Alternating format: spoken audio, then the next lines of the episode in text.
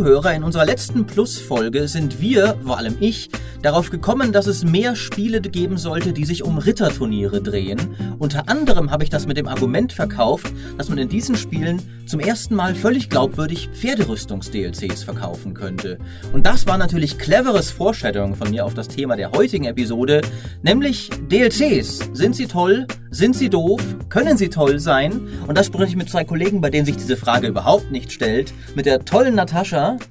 Danke sehr. Hallo, ich freue mich, dass ich da bin sehr gerne und äh, mit dem ebenso tollen Peter. Wobei der Peter, der ist jetzt, der ist ja nicht zum ersten Mal hier und der hat mich letztes Mal ziemlich unterwandert, immer so dolchmäßig in den Rücken. Ich weiß gar nicht, warum wir den nochmal hier haben. Äh, als DLC, als extra. Ähm, ich bin die, Kosmet die kosmetische Verbesserung und äh, Natascha ist die inhaltliche und äh, ist, ist Micha nicht dein Chef? Hast du gerade gesagt, dass du eine kosmetische Verbesserung gegenüber Micha bist, den du ja quasi Naja, ich habe keinen Bart, also von daher ah, ja, äh, ja, Micha ja. hat ja diesen furchtbaren Porno-Balken, der ihr jetzt hoffentlich bald abgrasiert wird, wenn wir plus irgendwie 15.000 äh, Abonnenten haben. Ja, also schnell Plus bestellen, Leute. Das ist äh, äh, sehr clevere Werbung, ja. Da bin ich auch voll ja. dafür. Da will also, ich auch Plus für kaufen, obwohl ich es äh, kostenlos wir alle ja als Teil der Firma bekommen. Ja, aber ähm, also ich meine, es ist ein hehres Ziel, äh, Michas Bart äh, wegzukriegen und ich bin, habe da auch schon Gespräche mit der mit der UN äh, wegen Menschenrechtskonvention und so. Die wollen es auch ein bisschen sponsern dafür. Sehr Alternativ ja. könnte man ja auch bei 20.000 plus Abonnenten sagen, du lässt dir endlich ein Bart stehen. Äh, das habe ich schon mal versucht. Ähm, das äh, wird nichts. Das da muss ich müsste also ich sprich der fünf, reine Neid fünf Monate der warten. Der reine Neid. Der ja, reine Neid. ich bin, bin gib, gib, uns doch mal hier äh, Dameneinschätzung, Natascha. Ist dieser Bart toll? Ist allgemein, bevor wir darüber diskutieren, ob DLCs toll sind, Wichtiger. sind Bärte toll? Also ein guter gut gepflegter, gleichmäßiger Bart ist auf jeden Fall was Gutes, ja. Ist das jetzt ein subtiler Seitenhieb darauf, dass Michas das nicht ist? Oder lassen wir das einfach mal allgemein so stehen? Ach, wieso? Micha, ich finde, Micha steht der Bart großartig. Okay, damit bist du jetzt on record. Ich gehöre leider wie Peter zu den Menschen, unter anderem deswegen bin ich ja auch sehr oft hier podcastmäßig unterwegs, ein rein, äh, reines Audiomedium, weil äh, der Versuch eines Barts auch bei mir einfach zu so katastrophalem Scheitern verurteilt ist. Ich finde das mal ein bisschen schade, weil ich hätte gern so eine so einen Superschurken Ziegenbart irgendwie, um, um ominös und finster auszusehen, kriege ich nicht hin. Dann kannst du dir ja vielleicht den Bart DLC kaufen. Das das könnte ich. Äh, äh, gibt es ja tatsächlich. Bei The Witcher war er ja aber immer, immerhin kostenlos. Äh, Beards and Hairstyles war es, glaube ich, äh, einer der 16 gratis DLCs. Und da hast du jetzt wunderbar zum eigentlichen Thema übergeleitet. Ich sehe schon, Natascha ist zum ersten Mal hier und ich glaube, unser Nonsens geht ja jetzt schon auf den Keks. Kann ich voll, voll nachvollziehen übrigens. Äh, du hast das Thema vorgeschlagen, dann leg doch mal los. Ja, ich habe das Thema vorgeschlagen, weil ich eine ausgesprochen zwiegespaltene Haltung gegenüber DLCs habe. Für mich war das ganz aktuelle Thema einfach, dass jetzt ja der Spider-Man DLC rauskommt und dass der DLC zu dem Spiel schon so bald nach dem Spiel rauskommt, ist für mich immer ein eindeutiges Zeichen, dass er eventuell einfach aus dem Spiel gestrichen wurde oder halt einfach nur dazu da ist, noch mehr Geld zu machen. Und das ist das, worüber ich mir dann Gedanken gemacht habe. Finde ich DLCs eigentlich grundsätzlich eine gute Idee oder finde ich die grundsätzlich kacke? Und ich glaube, die meisten DLCs finde ich doof. Sehr gut, sehr gut. Dann haben wir hier eine schöne These direkt zum Anfang. Äh, Peter, widersprichst du dem? Oh, ähm, die meisten DLCs findest du doof. Ja, gut, das kann ich durchaus ähm, in der Masse wahrscheinlich schon, aber es gibt immer wieder so schöne Ausnahmen, wo ich die, wo ich dann auch selbst überrascht war, äh, dass dann wirklich sich jemand Gedanken gemacht hat und wie kann man das Spiel erweitern auf eine schöne Art und Weise. Ähm, von daher ist DLC grundsätzlich würde ich das nicht verteufeln oder so, sondern genau wie es früher Add-ons gab. Ich glaube, äh, Maurice, da wirst du mir zustimmen, Age of Empires 2 Add-on, ja, äh, oder Baldur's Gate 2 Add-on, das ist für mich so das beste Add-on, das es je gab, äh, Thron des Bals. Ähm, das ist ja eigentlich nur die Fortführung davon und ähm, es gibt natürlich viele Negativbeispiele bei DLCs, aber es gibt auch einige, die ganz fantastisch sind und die ich auch nicht mehr missen möchte. Da fängt schon mein erstes Problem an tatsächlich, weil ich bin auf deiner Seite. Ein DLC, der ein Spiel erweitert, ist großartig. Vor allem, wenn du schon Stunden in dieser Spielwelt verbracht hast, du bist fertig mit dem Spiel und es bleibt dieses Gefühl zurück. Ich möchte jetzt aber noch weitermachen. Mhm. Und da ist zum Beispiel ein schönes Beispiel meiner Meinung nach der Dämmerwacht-DLC von Skyrim. Wenn du durch Skyrim schon durch bist und du willst einfach noch weitermachen, dann ist das einfach nochmal eine Questline, die das Ganze halt erweitert. Aber du hast trotzdem nicht das Gefühl, dass diese Questline im mhm. Spiel an sich gefehlt hat. Die ja. kam ja auch erst weiß ich gar nicht, viel später nach dem Spiel. Auf der anderen Seite hast du dann aber halt DLCs, bei denen du das Gefühl hast, da wurde etwas aus dem Hauptspiel rausgenommen. Oder auf der anderen Seite, du hättest diesen, diesen DLC auch einfach ins Hauptspiel integrieren mhm. können. Und das ist halt dann das so, mm, das hinterlässt halt diesen Fadenbeigeschmack von, die möchten noch mehr Geld von mir. Mhm. Es, es gibt ja auf jeden Fall, also das finde ich auf jeden Fall ein wichtiger Punkt, was, was Peter auch gesagt hat mit den Add-ons. Da gab es ja das, das hat sich ja eben gewandelt. Es, die Grenzen verschwimmen ja auch manchmal. Also heutzutage nennt man ja im Grunde alles DLC, selbst wenn es eigentlich ein Add-on ist, weil in der Regel ein Add-on, also auch ein großer DLC, nicht mehr als eigene Box erscheint. Das passiert in Ausnahmefällen noch, ähm, aber zum Beispiel, also bei, bei The Witcher 3 zum Beispiel haben uns manchmal dann Fans sogar korrigiert und gesagt, Moment mal, das ist doch kein DLC, das ist doch schon ein Add-on ja. ähm, und also oder eine Erweiterung eben und es, sie haben es auch Expansion Pass genannt und das war auch, du kannst dir kannst dir rein digital runterladen natürlich, aber du hast dafür 20 Euro 30 Stunden Spiel gekriegt bei mhm. Blood and Wine. Das war dem Modell nach eigentlich noch eine klassische Erweiterung, wie es sie früher gab, wie Thron des Baal oder sowas war. Ja. Und das ist ja fantastisch. Aber wir sind finde ich auch oft heute inzwischen schon daran wo Entwickler so irgendwie sich denken, na, wir könnten ja eigentlich Add-on-Preise verlangen, aber wir könnten DLC-Inhalt bieten. Zum Beispiel Destiny 2 ist ein schönes Beispiel dafür mit seinem Fluch des Osiris, wo irgendwie eine vier Stunden Kampagne und noch ein bisschen, da war, äh, ist halt immer bei, bei so Sachen wie Destiny ist ein bisschen schwierig, weil für wie viel Spielzeit zählt allein das erhöhte Level Cap und sowas, wenn du wirklich durchsuchtest, aber der eigentliche Inhalt und das Ding hat ja 20 Euro gekostet. Und das war es nie im Leben, wenn du dir überlegst, also dafür kriegst du auch ein Blood and Wine. Mhm. Wobei, ja. wenn du Destiny 2 sagst, finde ich, also bei Destiny ist es eh schon schwierig, weil Destiny ist ja ein Service-Game. Wie unterscheidet man DLCs für Singleplayer und für Service-Games, beziehungsweise für Multiplayer? Weil mein absolutes Positivbeispiel für optimale DLCs oder nicht, vielleicht nicht optimal, aber für sehr gute DLCs Wege für ähm, Monster Hunter 4 Ultimate. Da ist jeden Monat, ein Jahr lang, jeden Monat ein DLC rausgekommen. Im Grunde genommen waren das in Anführungszeichen nur zusätzliche Quests. Teilweise gibt's aber gab es auch neue Monster und teilweise gab es neue Waffensets oder du konntest dir eine neue Rüstung machen oder du konntest ähm, eine Rüstung aus einem alten Spiel machen und so weiter und so mhm. fort. Und das fand ich großartig. Das waren alles kostenlose Inhalte. Genauso wie du hast gerade vorhin schon gesagt, äh, The Witcher 3 hatte 16 gratis DLCs mit kleineren Quests oder auch mit äh, Cosmetics wie den Bärten und so weiter und so fort. Aber wo ist denn dann die Grenze von DLC zu kostenpflichtiger DLC, zu Erweiterung, zu Add-on. Da sind so viele mhm. Worte, die eigentlich äh, wie Synonyme verwendet werden und niemand weiß genau, was sie bedeuten und alle beschweren sich immer. Und du hast jetzt gerade eben schon die Spielzeit gesagt. Ich finde es immer super schwierig, Spielzeit aufzurechnen. Und du hast gerade selbst eine Kolumne darüber das gemacht, dass dir Spiele mit langer Spielzeit auf die Nerven gehen. Und ich bin da absolut bei dir. Wir hatten ja drüber gesprochen, wir sind ja. Vollzeit beschäftigt. Äh, man hat dann auch noch, wenn man tatsächlich irgendwann von zu Hause ausgezogen ist, sowas wie Haushalt zu erledigen. Gelegentlich muss man sich um seine Freunde kümmern. Wie viel Zeit haben wir noch für Open-World-Spiele? Wie viel Zeit haben wir noch für riesengroße Spiele? Ja. Ja, so ein DLC ist ja eigentlich immer für die Hardcore-Leute, die das Spiel gespielt haben, die da wirklich alles erkundet haben, die gesagt haben, geil, gib mir mehr davon. Also finde ich schon, weil das ist ja nicht für, für jetzt irgendwie ein Gelegenheitsspiel, der drei Stunden Assassin's Creed gespielt mhm. hat und dann sagt, oh, jetzt möchte ich noch Atlantis spielen, obwohl ich eigentlich noch die ganze griechische Halbinsel da noch erkunden muss. Ähm, sondern das sind ja wirklich Sachen für ja, für die Leute, die das Hauptspiel schon gemocht haben, die kaufen sich noch DLC. Oder natürlich für die Leute, die so dumm waren und den Season Pass vor dem Release gekauft haben und dann den DLC kriegen, denke ich, ah, toll, ich wollte eigentlich das Hauptspiel schon. Aber da komme ich jetzt wieder zurück auf Spider-Man. Da wurden die DLCs vor Release des Spiels angekündigt, mit mhm. Preisen, glaube ich sogar. Ja.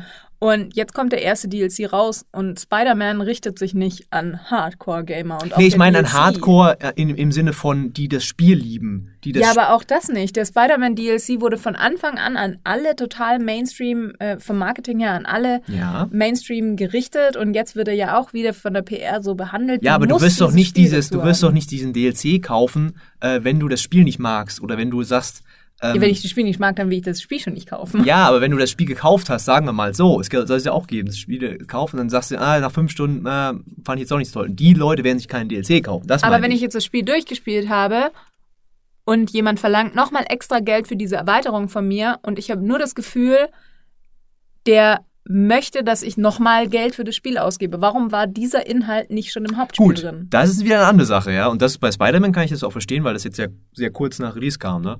Ähm, Außerdem fühle ich persönlich mich auch immer voll unter Druck gesetzt, wenn DLC angekündigt wird, ich muss das Spiel bis dahin fertig haben. okay. Ja, da, da, das ist, ist, ist ja clever äh, gemacht von den Entwicklern dann. Aber finde ich interessant, weil äh, auf jeden Fall natürlich DLC ist nichts für Leute, die es noch nicht durchgespielt haben. Und damit ist es allein schon, wenn man sich so die Steam-Statistiken anschaut, eigentlich nur noch für 30 Prozent der Käufer eines Spiels interessant. Und ich vermute mal, daher kommen teilweise auch diese Preise, weil sie halt wissen, äh, das ist nur noch ein Drittel unserer ursprünglichen Käuferschaft. Ja. Und dann müssen wir da noch, äh, dass, dass sich das rentiert, Angeblich. Andererseits hast du ja das, was ich angesprochen habe mit dem Season Pass, den du, den es ja jetzt immer schon als Vorbestellung schon, da weißt du schon, okay, jetzt zahle ich halt 100 Euro, dann kriege ich auch den Season Pass, dann kriege ich DLCs und irgendwelche Leute sind halt anscheinend in Massen dafür bereit, da Geld schon auszugeben. Ich wäre es nicht. Ähm, und so wollen ja die, Entwick die Hersteller das so ein bisschen abfangen, ne? dass du, ja. Dass du sagen kannst, okay, wir verkaufen hier schon was, was es noch gar nicht gibt, oder im anderen Fall, was wir schon haben, eingeplant haben, wo wir schon dran gearbeitet haben. Da kommen wir jetzt natürlich in das im Bereich, ähm, werden DLCs, wie werden DLCs entwickelt? Und das ist ja wieder so eine Sache, wo ja jeder Entwickler äh, steif fest darauf beharrt, ja, ich meine, die Grafiker, die haben da nichts mehr zu tun, wenn wir da crunchen und irgendwelche Bugs fixen, die machen halt schon mal für den DLC was, ne? Aber was natürlich immer der Fall ist, irgendwann hat sich halt jemand hingesetzt ins Meeting, hat gesagt, was können wir DLC-technisch machen? Und hat irgendwann gesagt, ja, wir hatten eigentlich diese coole Idee fürs Hauptspiel, machen wir die auch für den DLC. Und da kann es halt ganz schnell passieren, dass sich das eben so anfühlt, als wäre das halt rausgeschnitten. Selbst wenn ähm, das eine parallele Entwicklung war und es war ein anderes Team und die haben, ähm, die hätten das gar nicht mehr ins Hauptspiel reingekriegt, obwohl, ja, einfach von der Zeit her.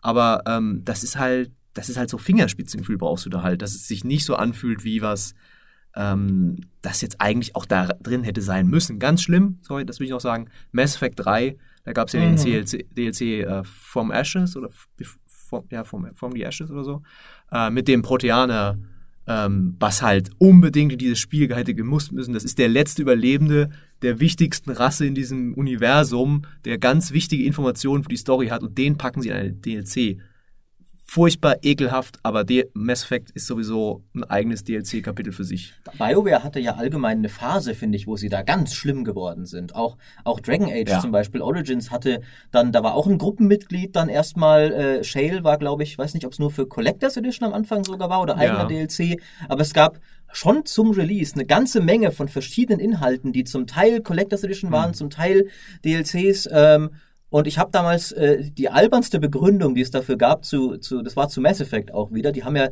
da haben, haben sie auch immer, die hat, hat ja auch, glaube ich, jedes Mal irgendeinen Launch Day DLC gehabt. Und da hat halt irgendein BioWare äh, hat gesagt, ja, äh, wir machen das, weil wir haben halt gemerkt, die Leute wollen sofort mehr vom Spiel haben, deswegen bieten wir ihnen mehr an. Und mein, mein nein, was, sie, sie wollen nicht mehr vom Spiel, was sie wollen, das ist das Gefühl zum Release, das vollständige Spiel ja. gekauft zu haben und alles, was ihr macht mit eurem extra Inhaltsangebot, ist dieses Gefühl, teurer zu machen. Und in Dragon Age gab es auch die ekelhafteste Methode, so ein DLC zu bewerben. Da stand nämlich ein NPC, mit dem Im hast du geredet. Genau. Im Spiel gab es einen NPC und der hat gesagt, ja, ich habe hier diese, Mann, du musst diese Burg jetzt retten und befreien und alles. Äh, und dann war so, ja, okay, komm, mach ich die Quest. Ja, dafür brauchst du den DLC. Also das im Spiel, so in-game, das, das, geht ja. gar nicht. Das ist widerlich. Also dann muss es halt dann einfach, lass doch die anderen, die Leute in Ruhe damit. Und ja, dann haben sie es da halt nicht. Aber das so zu bewerben, das war ganz furchtbar. Ich kann ja auch nachvollziehen, dass man sagt, das ist tatsächlich ein Geldfaktor, weil Spiele sind, also die breite Masse glaubt natürlich was anderes. Die breite Masse glaubt, dass Spiele viel zu teuer sind. Aber tatsächlich, wenn man sich die letzten 10, 15, 20 Jahre anguckt, Videospiele sind nicht teurer geworden. Aber alles andere ist teurer geworden. Das Ganze nennt man Inflation und das ist das Normalste, was in einer Wirtschaft vorkommt. Hm. Aber wenn die jetzt das irgendwie ausgleichen müssen, dann gibt es verschiedene Techniken. Microtransactions, wenn man sehr schmutzig sein möchte, oder eben DLCs. Und wenn ich jetzt sage, weil Horizon Zero Dawn für mich zum Beispiel so ein Crunch-Beispiel ist, so ein, ah, ich weiß nicht, ob ich das gut finde oder nicht. Auf der einen Seite hat man halt ein großartiges Videospiel und dann hat man den großartigen DLC. Warum war das, was in dem DLC vorkommt, nicht schon im Hauptspiel drin? Hm. Und natürlich kannst du jetzt sagen, wieso, ja, unsere Grafiker hatten nichts mehr zu tun, deswegen haben sie sich schon mal dran gesetzt, deswegen hat es nur ein Jahr gedauert, den TLC zu machen. Das sind, glaube ich, roundabout 15 Stunden für 15 Euro. Da ist dann wieder die Frage, wie viele Stunden pro Euro sind ein gutes Preis-Leistungs-Verhältnis? Aber du fragst dich halt wirklich so, wenn du von Anfang an, wenn die von Anfang an gesagt hätten, das Spiel kostet 99 Euro und dafür kriegt ihr nächstes Jahr einen kostenlosen DLC, wäre das dann ein anderes Feeling gewesen als das hm. ist das Hauptspiel und nächstes Jahr kommt ein DLC, der kostet halt dann nochmal 20 Euro extra oder 15 Euro.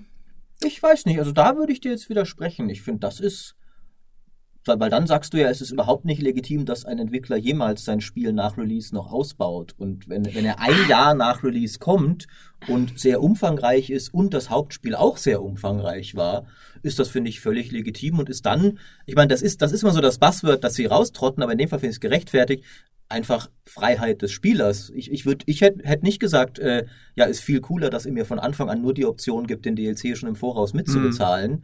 Ähm, ich finde es völlig okay, äh, euer, euer komisches, wie viel, 50 bis 80 Stunden Open-World-Spiel erstmal zum normalen Preis zu kaufen und dann hinterher die Freiheit zu haben, ob ich den DLC kaufe. Und ich finde, in dem Fall ist es so, dass sowohl das Hauptspiel als auch der DLC ist wie The Witcher 3 zum Beispiel, halt keine Mogelpackung waren, so einfach fetter Content, und wenn es ein Jahr nach Release kommt, finde ich, kann man auch sagen, okay, also offensichtlich wurde da genug mhm. Post-Release-Arbeit reingesteckt, die ich nicht schon mit meinen 60 Euro ja. bezahlt habe, dass das okay ist. Das würde ich sogar eher als Positivbeispiel nennen, dass er mehr am klassischen Add-on-Modell dran mhm. ist. Das ist einfach, ich glaube, das Wichtigste ist den Leuten tatsächlich und mir auch, dass du, dass du ein komplettes Spiel bekommst und du nicht dieses Gefühl hast, da fehlt was. Und bei diesem, bei Horizon ist es halt so, ähm, das ist halt einfach mehr vom selben, ja, und das hätte genauso gut da drin sein können. Das ist ja auch im Norden da irgendwie, diese schneeige Region. Und da kann ich es verstehen, okay, da hat vielleicht, dann haben sie vielleicht gesagt, ja, das können wir jetzt, das schaffen wir jetzt einfach nicht noch, ja. Wir haben den Release-Termin, der Publisher sagt, bis dahin muss es fertig sein.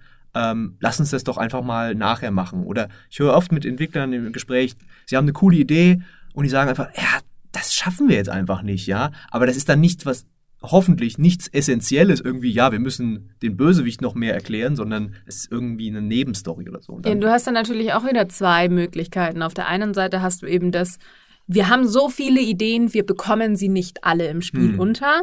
Und ich kann mir vorstellen, dass das bei Horizon Zero Dawn zutraf, weil man hatte offensichtlich damit mhm. geplant, mhm. eben diesen DLC rauszubringen. Der DLC ist großartig, macht super viel Spaß, erweitert das Spiel ohne da jetzt großartig neue Elemente reinzubringen, mhm. die man im alten Spiel vermisst hätte. Ich glaube, es gibt ein paar Gameplay-Mechaniken, die da noch drin das sind, die vielleicht cooler gewesen wären. Aber das lernt man ja vielleicht auch in dem Prozess. So, das Spiel ist jetzt draußen. Ich habe jetzt mhm. die Kritik meiner riesigen äh, Spielerschaft gehört und das sind vielleicht die ein oder anderen kleinen Tweaks.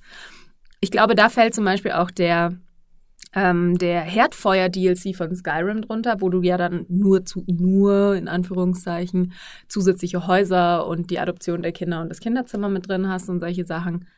Aber auf der anderen Seite hast du halt dann so Sachen wie jetzt von ähm, ja. Jetzt hat sie versucht, hier äh, Von sehr leise ihr, ihren Blog umzuschlagen, weil Natascha hat mich vorher auch noch aufgeklärt, dass äh, es ja der, der schlaue Podcaster sich vorbereitet, während Luftikusse wie ich, die sich nur auf ihren spontanen Geistreichtum verlassen und dann noch nicht mal pünktlich in der Tonkabine sind, äh, dass das ja einfach nur mordsunprofessionell ist. Eigentlich ähm, wollte ich auch gerade darum bitten, dass wir diese zweieinhalb, drei Sekunden Pause rausschneiden. Werden wir nicht. Thomas, okay. lass das bloß ja. drin. Äh, jetzt habe ich das so geistreich. Das ist, weißt du, das ist halt das, was du kannst, wenn du spontanen Geistreichtum hast. Ich brauche keinen Blog vor mir, um deine peinliche Umblätterpause hier clever und unterhaltsam füllen zu können. Aber sprich ruhig weiter. Was war das schlechte Beispiel Darksiders? Ja, mhm. das neue Darksiders ist für mich ein absolutes ja. Negativbeispiel, weil da sind jetzt schon zwei DLCs angekündigt und einer enthält die Abgrundrüstung. Und da kann ich den Aufschrei der Fans schon durchaus verstehen, weil in Darksiders 1 und 2 war die Abgrundrüstung mhm. halt einfach Teil des Spiels. Und jetzt musst du dir halt den DLC kaufen, um an die Abgrundrüstung also Die ist auch kostenpflichtig. Das ist kein, äh, okay, das ist, ja, da, das ist Paradebeispiel dafür. Da gebe ich dir völlig recht für. Und auch was, was Peter gerade eben gesagt hat, das Wichtigste ist, denke ich, das Gefühl, Gefühl, und das ist halt auch wirklich ein Gefühl. Das muss nicht unbedingt sich mit Fakten decken. Du kannst ein 80-Stunden-Spiel haben und trotzdem das Gefühl haben, es war nicht komplett. Wenn zum Beispiel was ein DLC ist, was davor drin war, oder wenn das Ende offensichtlich noch ein DLC äh, ja. einleitet. Äh, da fällt mir jetzt gerade kein Beispiel ein. Mass Effect 2, ähm, naja, nicht ganz, aber ähm, da war es halt so, dass den DLC gab, der auf den Teil 3 äh, ähm, weiterleitete und wenn du Teil 3 dann angefangen hast und nicht den DLC gespielt hast, dass dir so, Oh. hä, was ist los? Was ist los? Wieso wird Shepard gerade vors Kriegsgericht gestellt? Ja, ah, er hatte die Batterianer-Siedlung äh, zerstört in, in Arrival, dem DLC, Oh, den halt nur albern. 5% gespielt haben. Ich fühle Leute. mich gerade wieder voll bestätigt in meiner, äh, in meiner, in meinem konstanten Mass Effect Bashing in diesem Podcast. Offensichtlich habe ich nichts verpasst mit dieser Serie. ähm, Na, das aber, würde ich so nicht sagen. Aber auch, auch zum Beispiel, auch zum, auch Dragon Age, wie du schon angeführt hast. Wenn, wenn diese, wenn diese DLC-Questgeber nicht da drin wären, würde ja niemand auf die Idee kommen zu sagen, Origins, da habe ich mein Geldeswert nicht bekommen. Nee, das war ein wirklich. riesiges Spiel, das war ein fantastisches Spiel, das war ein vollständiges Spiel. Aber dadurch, dass halt dieser Questgeber dir im Spiel sagt, aber es ist nicht Ja. das komplette Spiel, hast du das Gefühl, dass du abgezockt wirst, Mhm. obwohl du es objektiv gemessen nicht unbedingt wirst, aber es ist trotzdem Unsinn. Ein sehr schönes Beispiel ist auch, also für dieses Gefühl, abgezockt zu werden, ist Overcooked 2. Ich liebe Overcooked, ich liebe Overcooked 2. Ich finde, das ist ein großartiges Spiel und deswegen muss ich sagen, hat mir das richtig wehgetan, als ich das gesehen habe, dass wenn du im Multiplayer bist, du kannst ja jetzt online mit anderen zusammenspielen, dann ähm, kannst du halt sehen, dass es zwei zusätzliche Maps gibt. Ich glaube, eine zusätzliche Map. Also es ist ein DLC und ich glaube, der hat zwei zusätzliche Maps, die du halt kaufen kannst. Also da steht dann halt ja im E-Shop und dann denkst du dir so, okay, wait, vielleicht ist es eine kostenlose Erweiterung. Nein, es kostet halt du Geld. naives Sommerkind. Ich naives Sommerkind. Auf der einen Seite hast du, es gibt zwei DLCs. Auf der einen Seite hast du den DLC, der neue Köche dazu bringt. Also das ist meiner Meinung nach ein rein kosmetischer DLC. Ich habe nichts gegen kosmetische DLCs. Ich finde, kosmetische DLCs sind die optimale Lösung, dass du deinem Entwickler sagen kannst, ich finde ein Spiel gut und ich möchte dir zusätzliches Geld dafür geben. Auch optische, äh, also kosmetische ähm, Microtransactions finde ich nicht schlimm. Da sagst du, ich brauche diese Rüstung nicht, weil diese Rüstung sieht einfach nur anders aus als die anderen. Aber ich finde das Spiel toll und ich möchte sie haben und ich arbeite Vollzeit und ich kann mir das verdammt nochmal leisten, etwas zu kaufen, was ich haben will. Ich habe zuletzt 120 Euro in Magic Arena Booster Packs gebuttert. Das Ja, das hättest du jetzt nicht sagen Schäm sollen. dich. Ich, ich einfach nur, ja. ja. Red, red weiter. Und dann hast du eben diesen zweiten DLC, der dann nochmal Geld kostet. Auch nicht viel.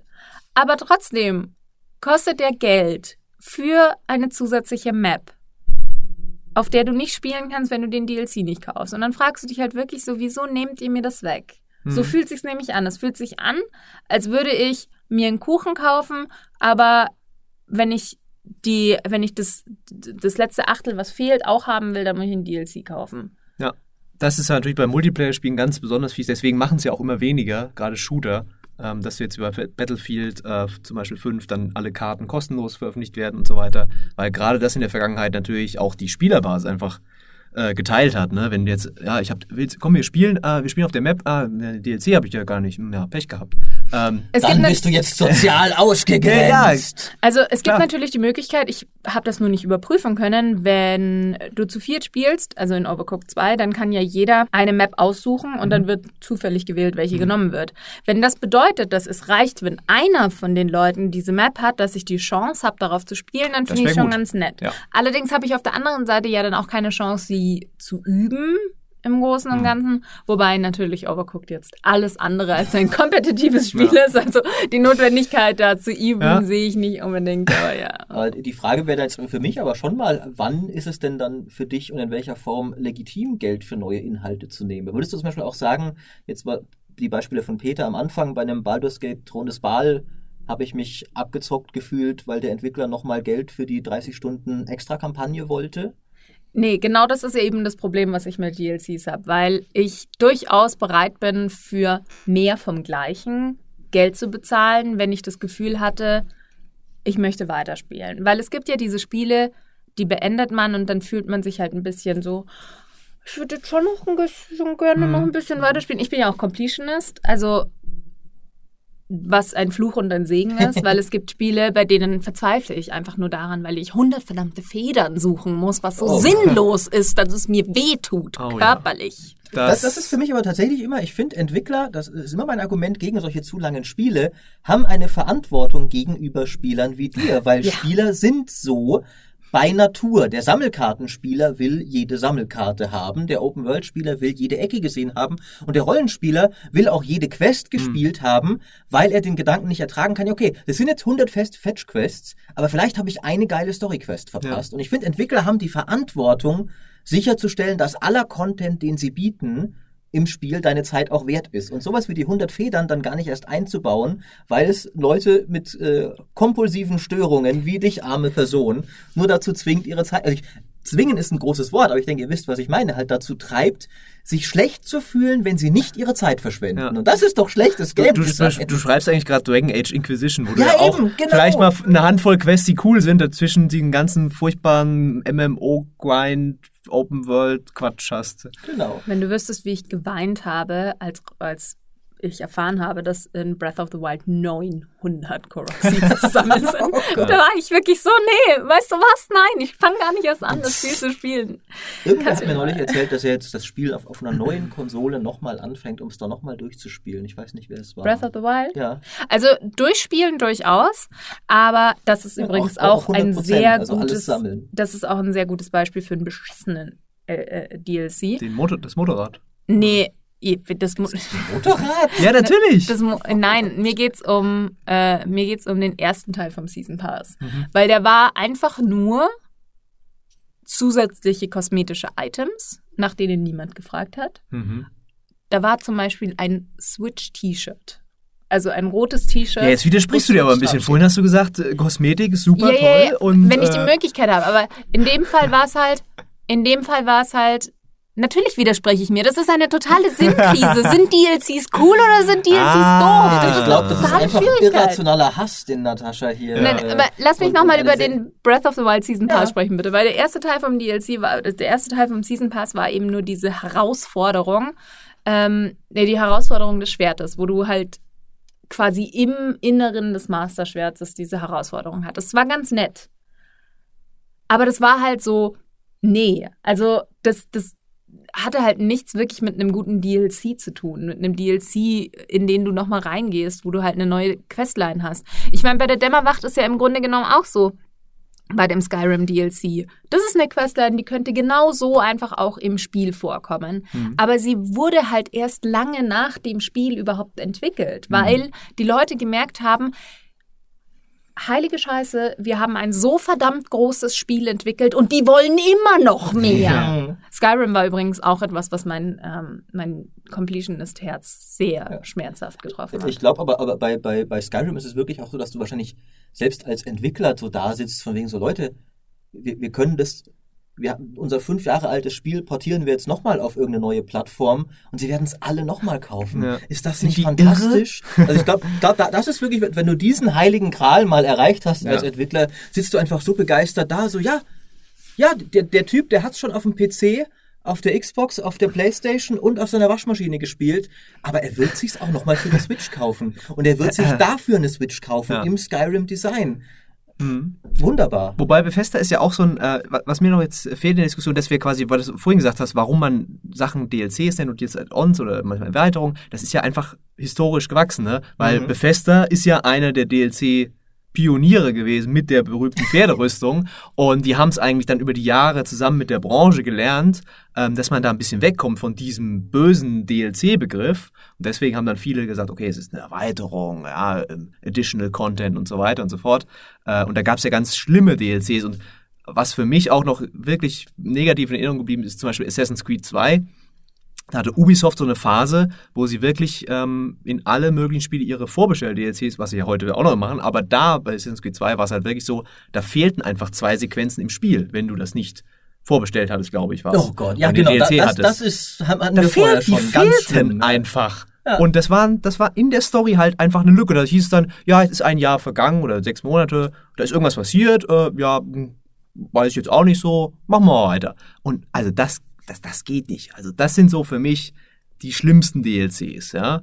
Und äh, dann gibt's natürlich hier noch, äh, ich habe es hier gerade vor mir liegen, Evolve, äh, diese haben sich ja auch richtig in die Nesseln gesetzt mit ihren, äh, mit ihrem Season Pass und mit ihren DLCs, die halt einfach überteuert waren für, was war das für ein andere Monster, glaube ich, ja.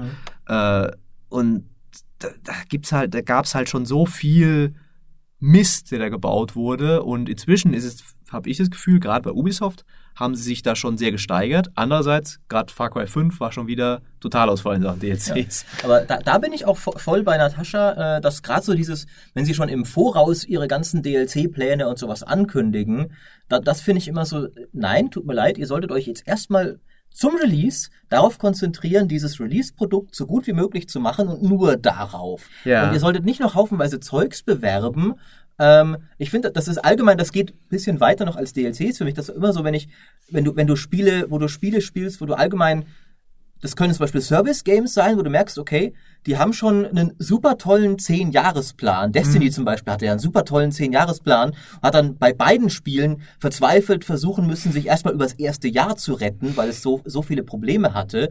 Ähm, und hat irgendwie groß versprochen, auch wir wollen irgendwie im Popkulturregal neben Star Wars stehen. Ja, ja, von wegen. Und dann irgendwie drei Monate vor Release nochmal die ganze Story neu bauen. ähm, und, oder auch, oder auch ein Spiel wie, wie Quantum Break zum Beispiel, wo du merkst, die Entwickler hm. waren sich so sicher, dass ihr Spiel fortgesetzt wird, dass sie es nicht für nötig befanden, die Story ohne Cliffhanger zu beenden. Ja, gut, und da gehören DLCs auch dazu. Also wenn du halt merkst, so, der Entwickler hat von Anfang an so das Release-Produkt nur so als Start-Sprungbrett begriffen. Ja. Das geht mir immer auf den Keks, weil ja. so oft wird es dann nicht erfüllt hm. und dann hockst du halt mit diesem Sprungbrett da, aber keinen Swimmingpool, wo du reinspringen kannst. Aber du sagst jetzt auch gerade die ganze Zeit der Entwickler, weil ich unterstelle tatsächlich dem Entwickler normalerweise großes Interesse am Kunden mhm. und äh, Leidenschaft für sein Produkt. Für mich ist ja der Publisher der Böse. Ja. Und ich kann mir halt gut vorstellen, dass vor allem bei sehr kleinen Studios, bei Indies, die dann einen Publisher im Rücken haben oder die erst im Laufe der Entwicklung einen Publisher bekommen, dass der Publisher sich dann hinsetzt und sagt, so, zeig mir mal dein Spiel. Was können wir da jetzt rausschneiden und zum DLC machen? Und das ist halt das, wo du dann wirklich das Gefühl hast, so, ähm, ja. nee. Ja, da, da, brauchst du nicht mal das Gefühl haben. Wir haben gerade einen äh, Plus-Artikel ja dazu gehabt zu diesem Thema, wo ein Community Manager eines Kickstarter-Rollenspiels, dessen Name ich jetzt leider nicht sagen kann, ähm, gerade darüber geredet hat, wie der Publisher reinkam und gesagt hat, hey, übrigens, wir brauchen aber einen Season Pass, ne? Und die Entwickler wollten das überhaupt nicht. Die wollten einfach ihr Spiel machen. Die wollten erstmal schön die Inhalte für die Fans machen. Das war ja auch ein Kickstarter-Kampagne, wie gesagt. Und dann hat der Publisher gesagt, nee, das geht jetzt nicht, da müssen wir schon, das macht man so, ja. Ähm, und dann haben sie sich halt da breitschlagen lassen, weil Publisher weiß ja besser, ja, und der bezahlt dann am Ende auch die Rechnung, ne. Ähm, und dann haben sie halt einen Season Pass angekündigt, der aber noch keine Inhalte hatte. Also einfach, ja, da kommt irgendwas. Ähm, und das sind für mich auch mit die schlimmsten so diese schlimmsten oh, ja. Berufs-, äh, Geschäftspraktiken, wo du dann, ich hatte noch in Erinnerung Aliens, Colonial Marines, ja, da hatte anscheinend Gearbox auch gedacht, äh, oder zumindest der Publisher, äh, das ja, da finde ich, kann man schon auch mal dem Entwickler wissen. Also, auch Gearbox, Nach allem, was ja. wir da wissen. Wendy da, das war, ich, ja. ich glaube, ich, ehrlich gesagt, also nach, da will ich jetzt auch keine Quellen nennen, nach dem, was ich da, sagen wir, mhm. unter der Hand gehört habe, war es da eher umgekehrt, dass der Publisher total verarscht wurde okay. und, und hinterher auch, Moment mal, die haben unser Geld genommen und uns die ganze Zeit irgendwie in, in ja, stimmt, oder sowas gesteckt. Also ich meine, man, man, es wird, da wird, glaube ich, die Wahrheit nie okay, rauskommen. Aber, aber da, prinzipiell da, hast du recht. Da gab es ja. auch einen Season Pass und da wusste auch keiner, was das sein sollte. Ja, Das hätte mhm. alles möglich sein können. Am Ende waren es dann Multiplayer-Karten, was natürlich unglaublich nervig war für alle. Naja gut, es hat keiner den Einzelspieler von Aliens Colonial Marines gemocht und wollte davon mehr, aber theoretisch... Äh, war das natürlich auch dann eine Enttäuschung. Da ist mir halt zum Beispiel gerade eben noch wer eingefallen, ich habe letzte Woche eine News über Dream Daddy geschrieben.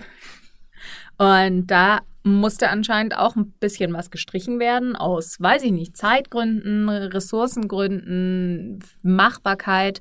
Und das bringen sie halt jetzt als kostenloses Update mit der PlayStation 4 Version. Und sowas finde ich dann immer cool. Aber du, du, kannst ja nie wissen, du kannst ja nicht in den Entwickler reingucken. Mhm. Wie viel ist tatsächlich auf die Art und Weise, die du vorhin angesprochen hast? Die Entwickler entwickeln und entwickeln und entwickeln und sind voll in der Crunch-Time, aber die Writer haben nichts mehr zu tun. Soll man denen jetzt kündigen? Ja. Sollen die am nächsten Produkt arbeiten? Klar, wenn du ein großes ja. Studio bist, kannst du sagen, nee, ihr arbeitet jetzt an unserem nächsten Spiel schon mal, damit man das einfach ähm, effektiv leisten kann. Mhm. Oder sagen die, ja, also ich meine, ich habe jetzt erstmal sechs Monate Urlaub gemacht, weil ich so viele Überstunden abbauen möchte. aber Jetzt ist mir eine total tolle Geschichte eingefallen, die würde mhm. ich sau gerne noch unterbringen, aber die Chefs sagen, nö, also das schaffen wir absolut nicht bis zum Release-Termin und dann so, ja, aber wenn ich das so und so und so umschreibe, dann ist das ein super gut alleinstehender DLC. Mhm.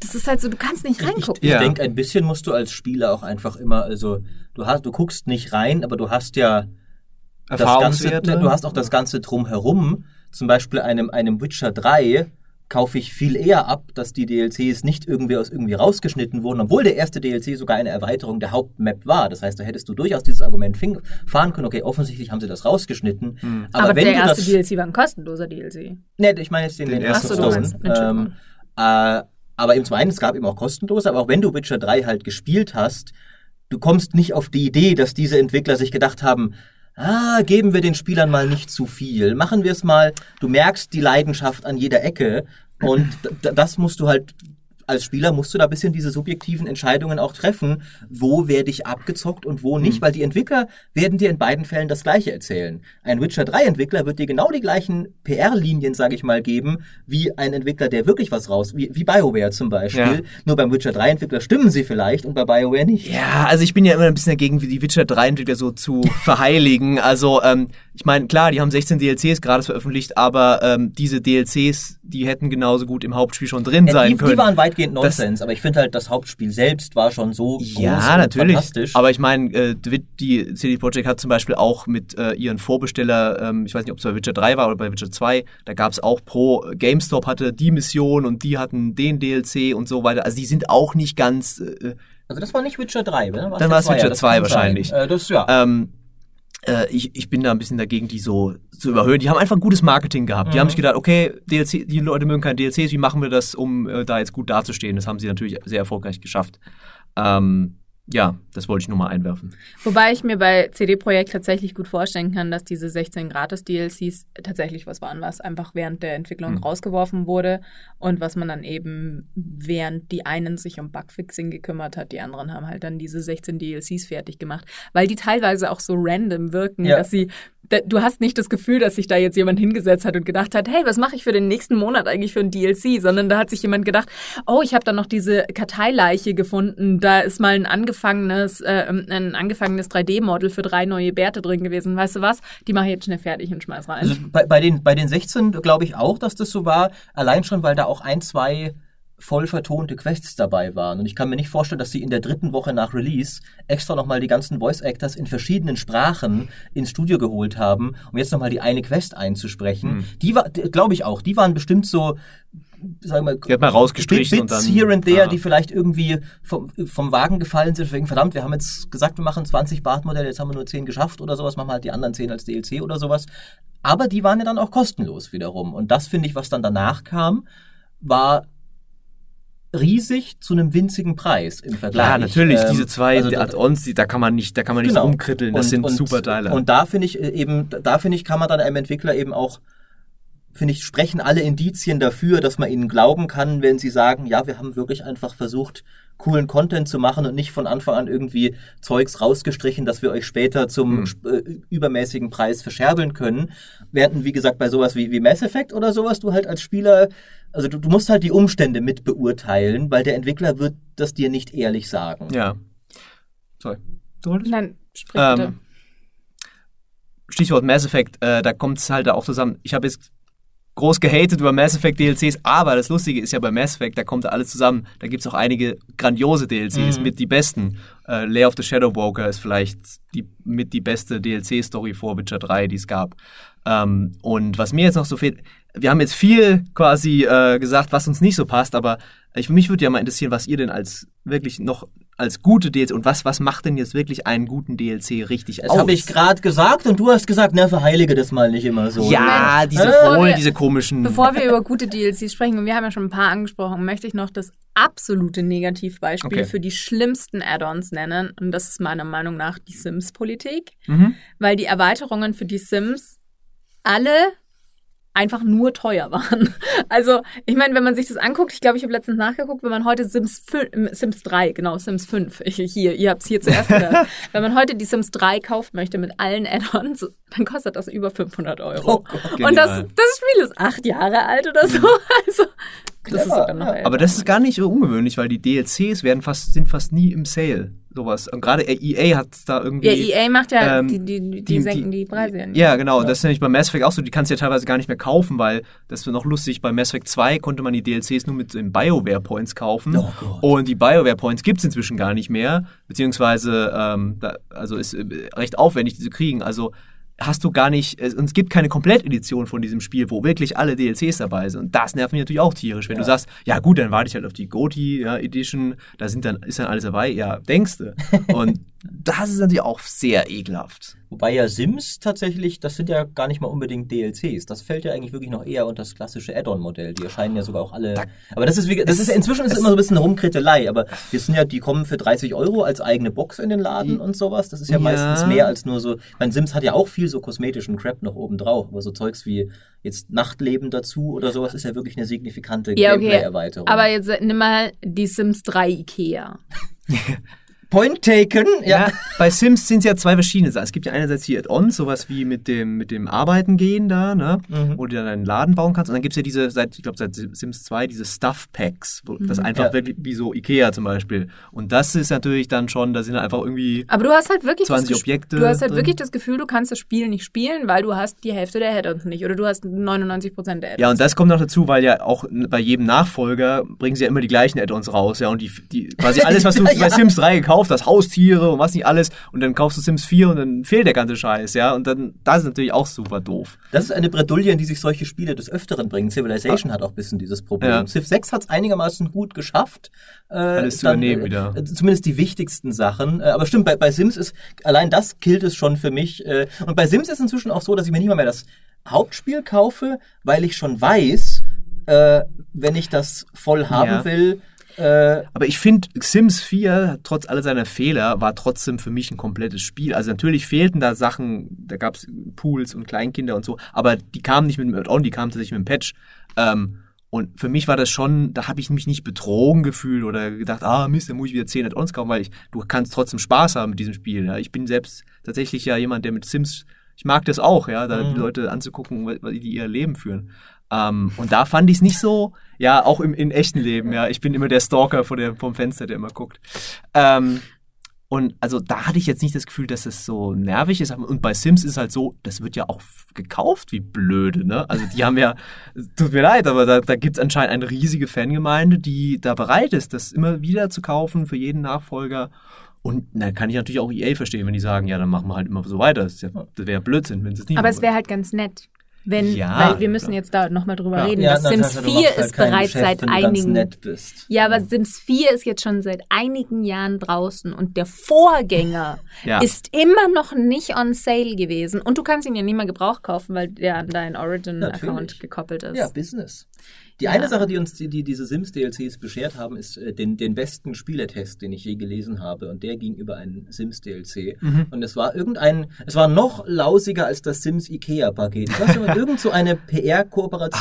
H&M. Irgendwie sowas, Glaub glaube ich. ich. Ja, genau. H&M war es, glaube ich, sogar. Ich, Und ich meine, ich glaube, ich weiß sogar, welchen Test du meinst. Ich habe den auch schon mal der, gelesen. Der Test äh, hat absolut nichts mit dem Inhalt des Spiels Ja. zu tun und ist einfach nur eine szenische Beschreibung, wie sich zwei innerlich komplett tote Manager, ich glaube auf irgendeiner Businessparty treffen und zu dem Schluss kommen, ja, wenn sie die Sims H&M machen werden, werden sie viel verkaufen. Oh ja, ich hab den Dann gelesen. gehen sie nach Hause zu ihrer Frau, können das nicht rechtfertigen und ich glaube, sie bringen sich dann um am Ende. Ich weiß es nicht mehr genau. Ich werde diesen Test noch raussuchen und im Podcast, äh, in der Podcast-Kapsel im Artikel verlinken, Sehr gut. damit ihr zumindest noch, weil er, er, er ist wunderbar. Ähm, Das ist quasi der DLC zum Podcast. genau. Aber ähm, gratis. Genau, bevor wir jetzt zu den guten DLCs kommen, will ich auch noch eine negative Sache sagen und es ist wieder BioWare, weil wir schon so viel drüber gehatet haben, aber für mich war tatsächlich das Schlimmste an diesen DLCs äh, gar nicht mal unbedingt so ihr dreistes Marketing-Schema und so. Ich fand auch, sie waren eine völlig bescheuerte Art und Weise, ein Spiel wie Dragon Age zu erweitern. Weil dann kaufst du dir die Schlacht um Ostagar und kriegst dann eine neue Story-Quest in dieser 80-Stunden-Story, die irgendwo mittendrin ist.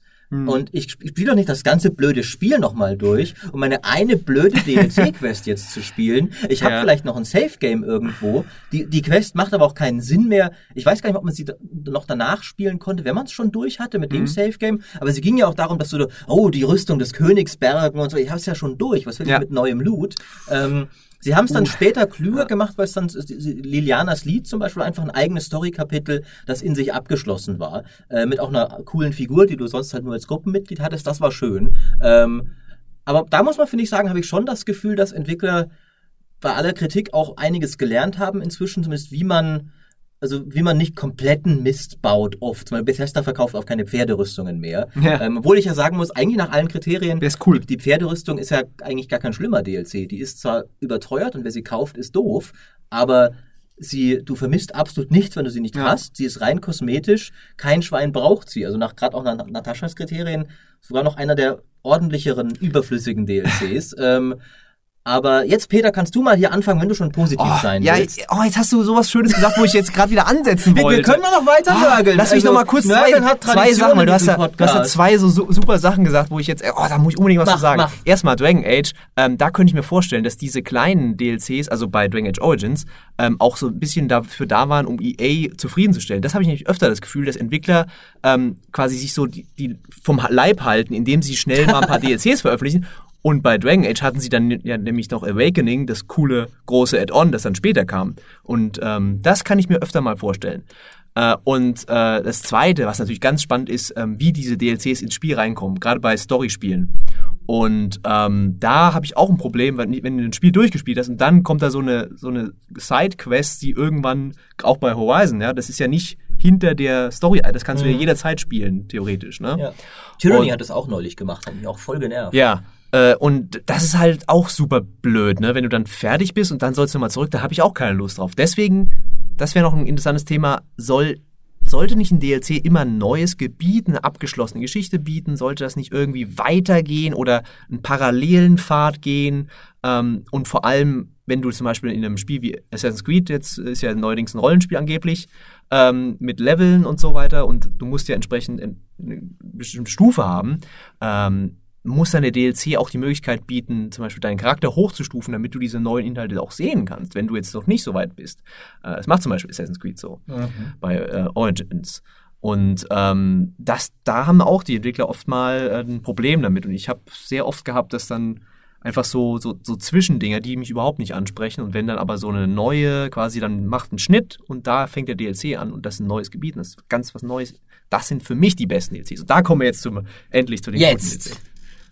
Ja. Schade. Oder? Ich wollte nämlich gerade noch eine Sache sa- sagen, die mich noch mehr nervt als DLCs. Wir sind einfach keine sonderlich positive Ja, Gruppe von Nein, Leuten. wir schieben einfach immer noch ein DLC dazwischen, bevor ja. wir zum guten Ende Absolut. kommen. Das ist doch ganz normal. Ja, nee, weil ähm, es gibt ja Spiele, die zur Anniversary Edition oder wenn sie auf eine neue Plattform kommen oder zur GOTY Edition oder irgendwas neue Inhalte kriegen. Und wenn ich als Originalspielbesitzer die Möglichkeit nicht habe, diese Inhalte extra zu erwerben als DLC, dann bin ich Oh ja. leicht genervt. Ja, das war jetzt zum total. Beispiel letztens bei Ori and the Blind Forest. Ich liebe dieses Spiel. Das Spiel ist unglaublich toll und großartig und wirklich, wirklich super. Aber ich will es mir nicht nochmal kaufen, nur damit ich diese winzigen neuen Inhalte spielen kann. Ich finde, ich habe als Spieler des Originalspiels, und ich glaube, ich habe mir das Spiel, äh, ich glaube, das war sogar eins der Spiele, die ich zum Release gekauft habe. Ich will nicht dafür bestraft werden, dass ich dieses Spiel von Anfang an mochte. Mhm. Das ist so, nee, finde ich uncool. Und das ist äh, auch was, was ich bei Destiny 2 sehe. Die Leute, die Ja, das Spiel voll. von Anfang an gekauft haben, sind noch mit Forsaken voll verarscht worden. Ja, voll. Und dann hat auch noch, äh, ich, ich habe ja damals direkt zum Release eine Kolumne geschrieben, dass sie jetzt bitte die DLCs, die der vorherigen verschenken sollen, weil es völliger Quatsch ist, den Hauptspielbesitzern nochmal diese, also diese Mist-DLCs zu verkaufen, damit sie den jetzt endlich guten DLC kaufen können. Es wäre einfach eine, ich meine, klar, man verdient kein Geld mit schönen Gesten, aber sie haben halt offensichtlich mit diesen DLCs auch Mist gebaut. Die waren halt nicht ihr Geld wert. Da hätte man, wäre eine schöne Geste gewesen zu sagen, haben wir auch eingesehen, jetzt nehmt sie mit dem Add-on dazu. Und dann, wenn du direkt dahin springen willst zum Add-on, geben sie dir zwar einen Level-Boost, aber der bringt dich aus irgendeinem Grund nur knapp unter die mindeste empfohlene Hm. Stufe. Also du kannst es zwar spielen, du tust dir aber schwer. Also ich meine, äh, da, da wurde ich auch für kritisiert, gibt viele Leute, die sagen, Destiny erfordert eh keinen Skill, also ist egal, welches Level du bist. Aber es gab halt so ein, zwei Bullet-Sponge-Bosses dann, die einfach so nervig waren, dass mir dachte, warum denn jetzt? Warum gibt mir der blöde Level-Boost nicht einfach zehn Level mehr? Wäre das jetzt wirklich zu viel verlangt gewesen? ähm, und dann haben sie sich ja nochmal verarscht, weil jetzt verschenken sie der DLCs inzwischen. Das heißt, jeder arme Depp, der zum Launch von Forsaken gesagt okay, ich kaufe mir jetzt diese beiden DLCs, die doof sind, die ich bislang nicht gekauft habe, um Forsaken zu spielen. Ja, wenn er einen Monat gewartet hätte, hätte er es nicht machen müssen. Großartig. Wobei das mit dem Warten auf bessere Zeiten immer so eine Sache ist, weil ich meine, du bist ja selber einer, der immer wieder sagt, kauft die Videospiele erst, wenn sie in der Game of the Year Edition rauskommen oder was auch immer. Ich finde es immer ganz witzig, wie viele Game of the Year Editions jedes Jahr angekündigt werden. Aber es kann nur ein Spiel, kann Game of the Year werden. Aber jetzt gerade eben fühlen sich ja wieder ein ganzer Haufen Leute äh, verarscht, weil sie Shadow of the Tomb Raider gekauft haben zum Vollpreis und jetzt, wie viele Wochen, sechs Wochen später?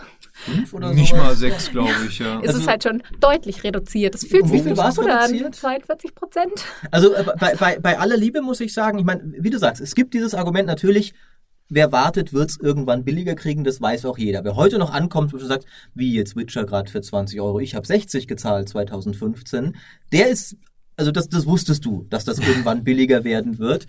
Aber ich kann auch jeden verstehen, der, der sagt, äh, ich meine, vor allem, ich meine, das ist ja, wir, wir argumentieren immer eben auch ein bisschen aus der Perspektive des arbeitenden Menschen, der etwas mehr Geld und dafür etwas weniger Zeit hat. Wenn ich jetzt, sagen wir mal, als 16-jähriger Schüler oder sowas, ich hätte mir das Ding von meinem selbstverdienten Zeitungsaustragungsgeld oder Taschengeld oder sonst was gekauft für 60 Euro und dann gibt es fünf Wochen später für 30 Euro, dann hätte ich schon, also es ist immer, es sind immer fließende Grenzen, aber ich hätte schon gedacht, Moment mal, also Mhm. äh, da Außerdem gibt es ein bisschen äh, das Gefühl, dass das Spiel das Geld nicht wert ist, wenn sie es so ja. früh schon runtersetzen. Und ich sehe halt dann auch immer den Einzelhandel, die ja tatsächlich die Dinger gekauft haben, um sie weiter zu verkaufen und die jetzt dazu quasi gezwungen werden, teilweise unter ihrem Einkaufspreis wieder Ja. zu verkaufen, damit sie noch ähm, wettbewerbsfähig sind. Hm. Aber lasst uns endlich über gute DLCs Peter, reden. du hast bestimmt jetzt die ganze Zeit brennt dir schon ein guter DLC äh, auf den Lippen. Ja, äh, eigentlich ein zweigeteilter, also den von Bioshock Infinite. Ähm, wie hieß der nochmal? Burial at Sea. Äh, Burial at Sea war der erste, der war nicht ganz so gut, aber dann der zweite,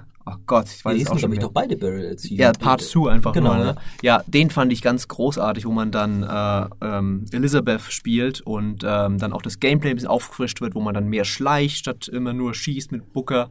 Äh, und äh, auch einfach coole Szenen haben und du bist irgendwie in Paris mit ihr und hast da diese wunderschöne Szene äh, und hast viel mehr Story. Ähm, und das war für mich so ein bisschen, damit habe ich dann Bioshock Infinite wieder ein bisschen, wurde ich wieder versöhnt damit, weil das mich vom Gameplay so genervt hat, dieses Spiel nach einer Weile, weil einfach immer nur dieses stupide Ballern war.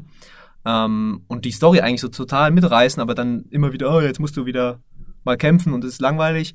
Und dann hat, haben sie mit diesen DLCs für mich das nochmal ein bisschen das Ruder umgerissen. Und das finde ich immer eine schöne Methode, auch was ein DLC schaffen kann, dass ähm, nochmal deine, deine, deine Einschätzung des Spiels nochmal nachträglich verbessert oder ändert oder du das dann das Gesamte sehen kannst. Gerade wenn es halt so ein Teil der Story ist. Äh, und natürlich ganz großartiger DLC ist auch äh, Red Dead Redemption ähm, Undead, wie hieß es, ähm, mit den Zombies. Das weiß ich wiederum nicht. Ich weiß, was Gott. du meinst. Da heißt es dann Undead Nightmare? oder Ja, ich glaube, ganz, so heißt es. Ähm, wo sie einfach gesagt haben, okay, wir machen dieses tolle Western-Spiel und jetzt machen wir einfach, die Gegner sind jetzt Zombies und äh, es gibt dann neue, neue Mechaniken, du bist nachts unterwegs und ist alles ein bisschen gruselig und so weiter und so fort. Und das war einfach auch eine coole Idee, einfach dieses sehr fantastische Spiel zu nehmen und dem einen neuen Spin zu geben mit diesem DLC.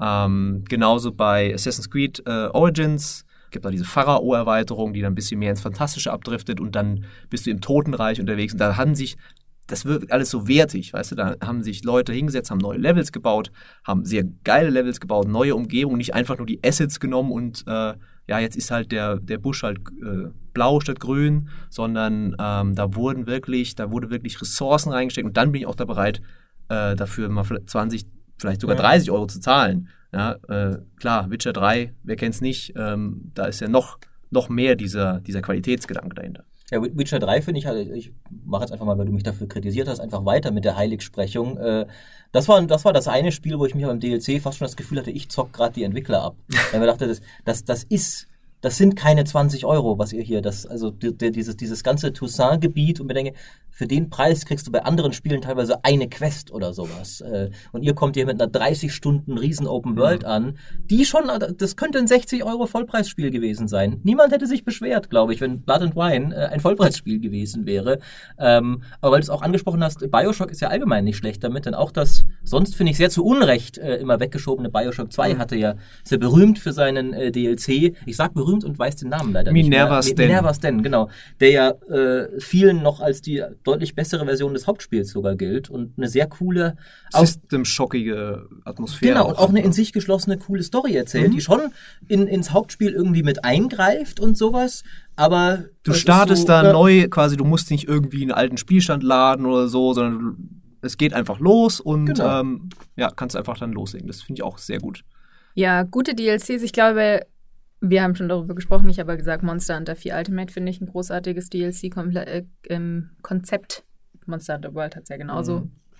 Wobei ich die, also das ist, glaube ich, so eine persönliche Sache. Ich mochte halt die von Monster Hunter 4 Ultimate lieber als die von Monster Hunter World. Die spiele ich halt nicht so gerne. Aber ähm, ja, dann ganz grundsätzlich Blood and Wine natürlich, hast du schon gesagt. Äh, der DLC von Horizon Zero Dawn ist für mich ein großartiger und gut gelungener DLC. Ich glaube, alles, wo du, wo wir ja vorhin schon drüber gesprochen hatten, was dieses Add-on-Feeling hat, was dieses Feeling The Witcher 3.2 hat, Mhm. Horizon Zero Dawn 1.5, keine Ahnung. Also, dass du halt wirklich das Gefühl hast, du kaufst oder du spielst einen zweiten Teil, ohne tatsächlich einen zweiten Teil zu spielen. Mhm. Das finde ich immer, das finde ich immer großartig. Ich finde zum Beispiel auch die Skyrim DLCs grundsätzlich großartig, wobei ich habe ja beide DLCs schon gehabt, als ich das Spiel das erste Mal angefangen habe. Und ich glaube, viele Leute, die die Mira-Quest, also die, den Dragonborn DLC, erst nach dem Hauptspiel gespielt haben, die wissen gar nicht, dass Miraak dir jede einzelne Drachenseele wegnimmt, wenn du noch eine übrig hast, die du noch nicht in einen Schrei investiert hast. Und dann kriegst, die kriegst du am Ende wieder, aber am Ende stehst du halt mit 30 Drachenseelen da und denkst du so, okay, ich habe keine Ahnung, was ich mit diesen 30 Drachenseelen tun will, aber ich lerne jetzt erstmal jeden einzelnen Schrei, den ich bis jetzt gefunden habe. Mhm. Fallen euch Beispiele ein für DLCs, die kleiner waren und die ihr trotzdem fantastisch fandet? Ob jetzt, weil sie klein, aber zu einem fairen Preis waren oder weil sie klein waren, aber genau was ihr wolltet? Ähm, Ähm, das ist schwer. Äh, ich habe ja Rage äh, von It Software, ne? ähm, gar nicht so schlecht gefunden, obwohl es diese furchtbaren Fahrzeugsequenzen und alles hatte.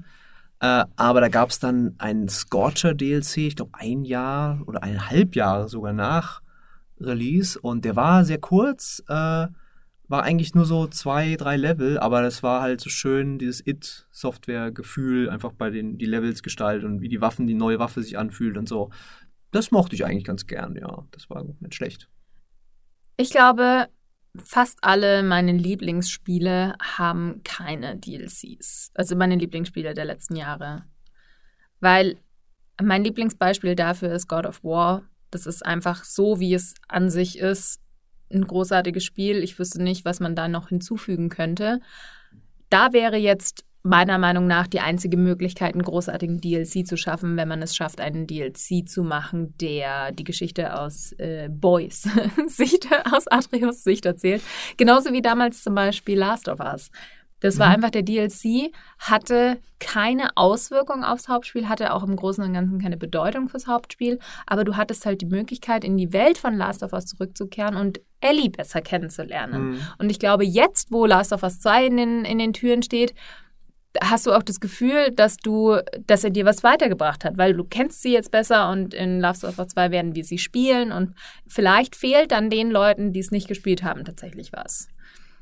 Aber ansonsten finde ich halt die meisten Spiele besser. Nee, nicht besser.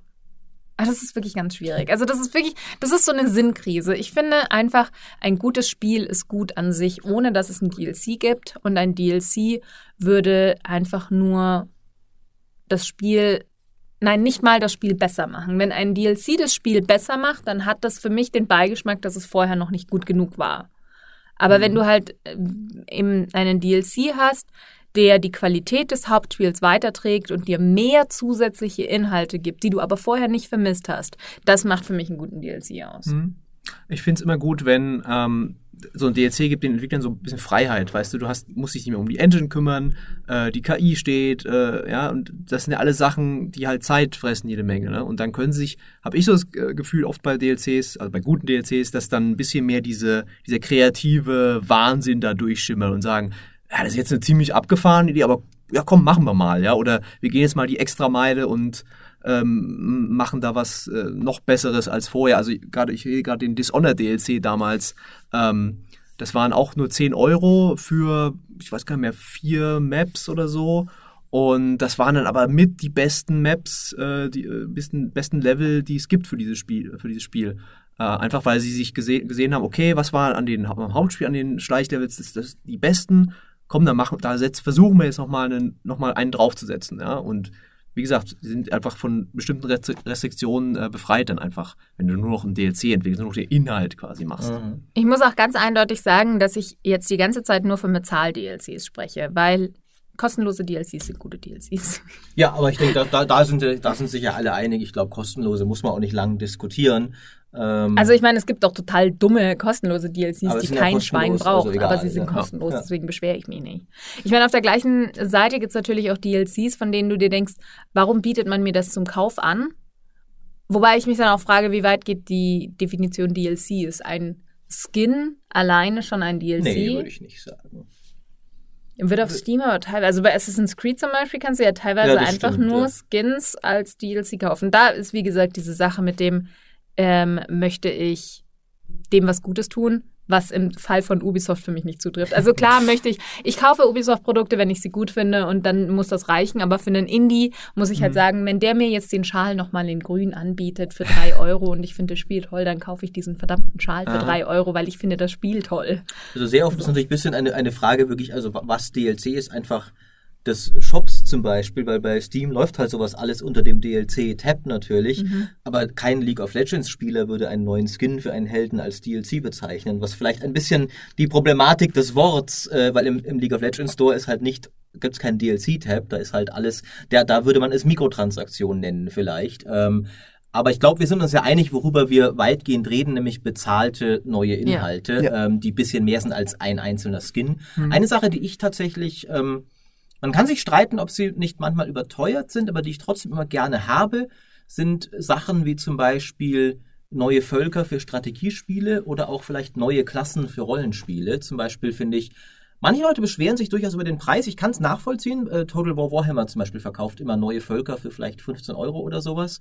Ähm, und da ist ein bisschen schwer zu definieren quasi, weil ein neues Volk ist nochmal eine 40-stündige Kampagne. Natürlich die Weltkarte gab es davor schon, die ist nicht mhm. neu, das Volk ist neu. Meiner Meinung nach sind aber diese Völker immer so cool und aufwendig designt. Es, es, es, es geht, also kein DLC geht ja auf, wenn du ihn gegen das Hauptspiel rechnest. Also gar keiner. Selbst Blood and Wine, 30 mhm. Euro, äh, 30, 30 Stunden 20 Euro, ja, Witcher 3 hat 100 Stunden 60 Euro. Geht nicht ganz auf. Ähm, aber, und genauso ist es, wenn du sagst, vier Völker 60 Euro und da ist noch der Rest des Spiels dran, dann kommt ein neues für 15. Kann man sagen, ist überteuert persönlich, aber die Gruftkönig-Kampagne war fantastisch. Das war ein großartig designtes Volk. Jeder Held, jede Einheit war geil. Das Spielerlebnis war neu, cool durchdacht. Ich mag diese Völker-DLCs von Total War Warhammer und ich habe auch kein Problem damit. Ich meine, das Ding hat ausreichend Inhalt zu Beginn. Du kriegst sogar, dann hast du dann kostenlos noch diese Doppelkampagne gekriegt, wo beide, beide Spiele auf eine riesige Karte geschmissen werden nach Release. Ähm, das ist ein riesiges Strategiespiel. Man muss irgendwo einsehen, dass ein Strategiespiel, also das finde ich, ist manchmal, fehlt mir mal, man doch ein bisschen auf Spielerseite, dass irgendwo Entwickler halt schon auch ein Budget und Zeitrahmen haben und dass es vielleicht ein wenig viel verlangt wäre zu sagen, ja, für 60 Euro hat das Spiel alle Warhammer-Völker, die es gibt, zum Start drin. Mhm. Ich finde, es ist legitim zu sagen, Leute, bei aller Liebe, das können wir nicht leisten. Es ist auch ein Strategiespiel. Es wird sich nicht fünf Millionen Mal verkaufen wie ein GTA oder sowas. Ja. Ähm, und ich kaufe gerne, ich finde das Spiel toll, ich unterstütze Creative Assembly auch gerne. Ich kaufe gern für 15 Euro dann nochmal die Gruftkönige, wenn ich sie toll finde. Und das Schöne bei Völker-DLCs ist, gerade wie die das handhaben, ist auch, diese Völker, die tauchen dann auch als KI-Gegner auf, wenn du sie nicht kaufst. Jetzt kann man auch wieder argumentieren, damit reiben sie dir nur in die Nase, dass du sie dir kaufen sollst, aber ich finde nicht unbedingt, weil Völker in Strategiespielen so, sind so eine persönliche Sache. Es gibt viele, die will ich gar nicht. Hm. Ich brauche die Beast-Menschen nicht, weil wer will primitive Beast-Menschen spielen? Ich das bist aber, du doch schon im eigenen selben Leben. Ja, was soll das denn jetzt hier? Nein, nein, äh, ich, äh, hier Gruft als Gruftkönig. Du bist mir so als Untoter Pharao so, ja. oder, hm. oder Hochelf, Dunkelelf und so genau. Und das kaufe ich dann, aber ich finde es trotzdem cool, dass das andere Volk dann da ist, damit ich es unter meinen Streitwägen zermahlen kann. Ja. ähm, das gleiche zum Beispiel, auch hier wieder Preisfrage, darf nicht sogar, ist ein bisschen teuer, aber den Ne- Necromancer für Diablo 3 habe ich mir, äh, ich meine, halt habe ich mir nicht gerne gekauft, weil ich habe ihn von Blizzard bekommen, also aber ich hätte ihn mir gekauft, wenn ich ihn nicht bekommen hätte, weil ich die Klasse cool finde, weil ich gern die Kampagne nochmal durchspiele. Natascha wedelt immer schon erwarnt mit dem Finger, Peter auch, ich bin gleich fertig. Ähm, da finde ich, hätte man argumentieren können, erstens mal, dass es ein bisschen doof ist, dass Blizzard nur dieses eine Charakterpack an Inhalt macht nach irgendwie Jahren der Seasons und dass wir vielleicht mehr gehabt haben wollten und dass es vielleicht eher 10 statt 15 Euro hätte kosten sollen. Aber trotzdem war es für sich genommen cooler Inhalt für mich, den ich gerne gekauft habe, gerne gespielt habe ähm, und der auch, finde ich, gar keine so schlechte Art ist, so ein Spiel zu erweitern halt. Anstatt neue Story, nochmal eine neue Klasse für die alten Sachen, finde ich auch nicht verkehrt. Also kann man machen. Da bin ich tatsächlich überhaupt nicht deiner Meinung, weil ich tatsächlich im Fall von Diablo ähm, das Gefühl hatte, dass das Spiel nicht komplett ist und dass man absichtlich Klassen rausgelassen hat, um sie extra zu verkaufen. Und das ist so. Mm. Und das, das kam jetzt auch erst wieder bei ESO, also bei The Elder Scrolls Online. Da gibt's ja, da gibt's ja DLCs, Erweiterungen und Add-ons, um Ah. halt alles mal perfekt chaotisch zu machen. Da war halt auch, da gab's halt die neue Klasse und alle haben voll gefeiert und ich war aber so, hätte ich halt gerne von Anfang an gehabt. Ich habe äh, bei, im Fall von Blizzard habe ich bei, also beim Necromancer werfe ich ihnen was anderes vor, nämlich nicht Gier, sondern einfach schiere Blödheit. Ich glaube ihnen nämlich sehr wohl, dass der Necromancer nicht von Anfang an, also dass der nicht irgendwie rausgestrichen wurde, sondern es war diese dumme Entscheidung, dass sie sich gedacht haben, nein, wir haben doch den Hexendoktor stattdessen, der ist unsere neue, viel coolere Summoner-Klasse. Warum sollte man einen coolen Nekromanten haben, der Skelettarmeen beschwört, wenn man auch einen dummen Sack haben kann, der im Sumpf rumwurstelt und Frösche auf Gegner wirft. Das war der Gedankengang bei Blizzard und rein spielmechanisch, finde ich, kann man sogar argumentieren, der Necromancer hätte nicht im Hauptspiel drin sein sollen, weil er belegt die gleiche Nische. Viel besser ist es, wenn sie eine andere Klasse machen, die ein komplett anderes Gameplay bietet. Es war halt nur ein unglaublich riesiger stilistischer Fehler und ich bin dann froh, dass sie das dann irgendwann viel zu spät äh, mit dem Necromancer DLC korrigiert haben. Ähm, ich finde aber, das Spiel war nicht unvollständig. Man kann argumentieren, es war nicht so gut, wie es hätte sein können, weil das eben eine blöde Entscheidung war. Wer übernimmt den Barbaren und streicht den Hexendoktor? Er streicht den Necromancer, meine ich. Ähm, aber in dem Fall war es für mich eher so, ja, endlich, endlich kann ich die Klasse spielen. Das ähm, ist halt vielleicht auch dieser, ähm, dieser Wiederspiel-DLC. Ich meine, es gibt ja DLCs für Leute, die einfach das Spiel gespielt haben und jetzt weiterspielen wollen, aber der Necromancer, wie auch jetzt die neue Klasse bei, ähm, bei ich habe es gerade eben gesagt, Wieso, bei Elder wieso, Scrolls ja. Online, äh, das ist ja was, da, das ist ja für die Leute, die schon drei Charaktere haben, mit denen sie glücklich sind und die fangen jetzt nochmal von vorne an. Ich bin halt persönlich kein nochmal von vorne Anfänger. Mhm. Also wenn dann, ähm, ich habe vergessen wieder, Game Plus heißt es, glaube ich. New Game Plus. New ja. Game Plus.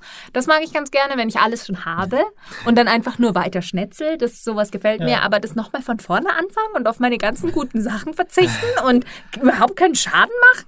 Ja. Da bin ich sonst auch nicht, aber für den Necromancer mache ich Ausnahmen. Äh, aber lassen wir mal, Peter will die ganze Zeit auch schon Ja, zu Wort es gab jetzt schon mehrere gute, wo ich ein einsetzen wollte, aber äh, wir können natürlich nicht über DLCs reden und nicht über Paradox reden, ne?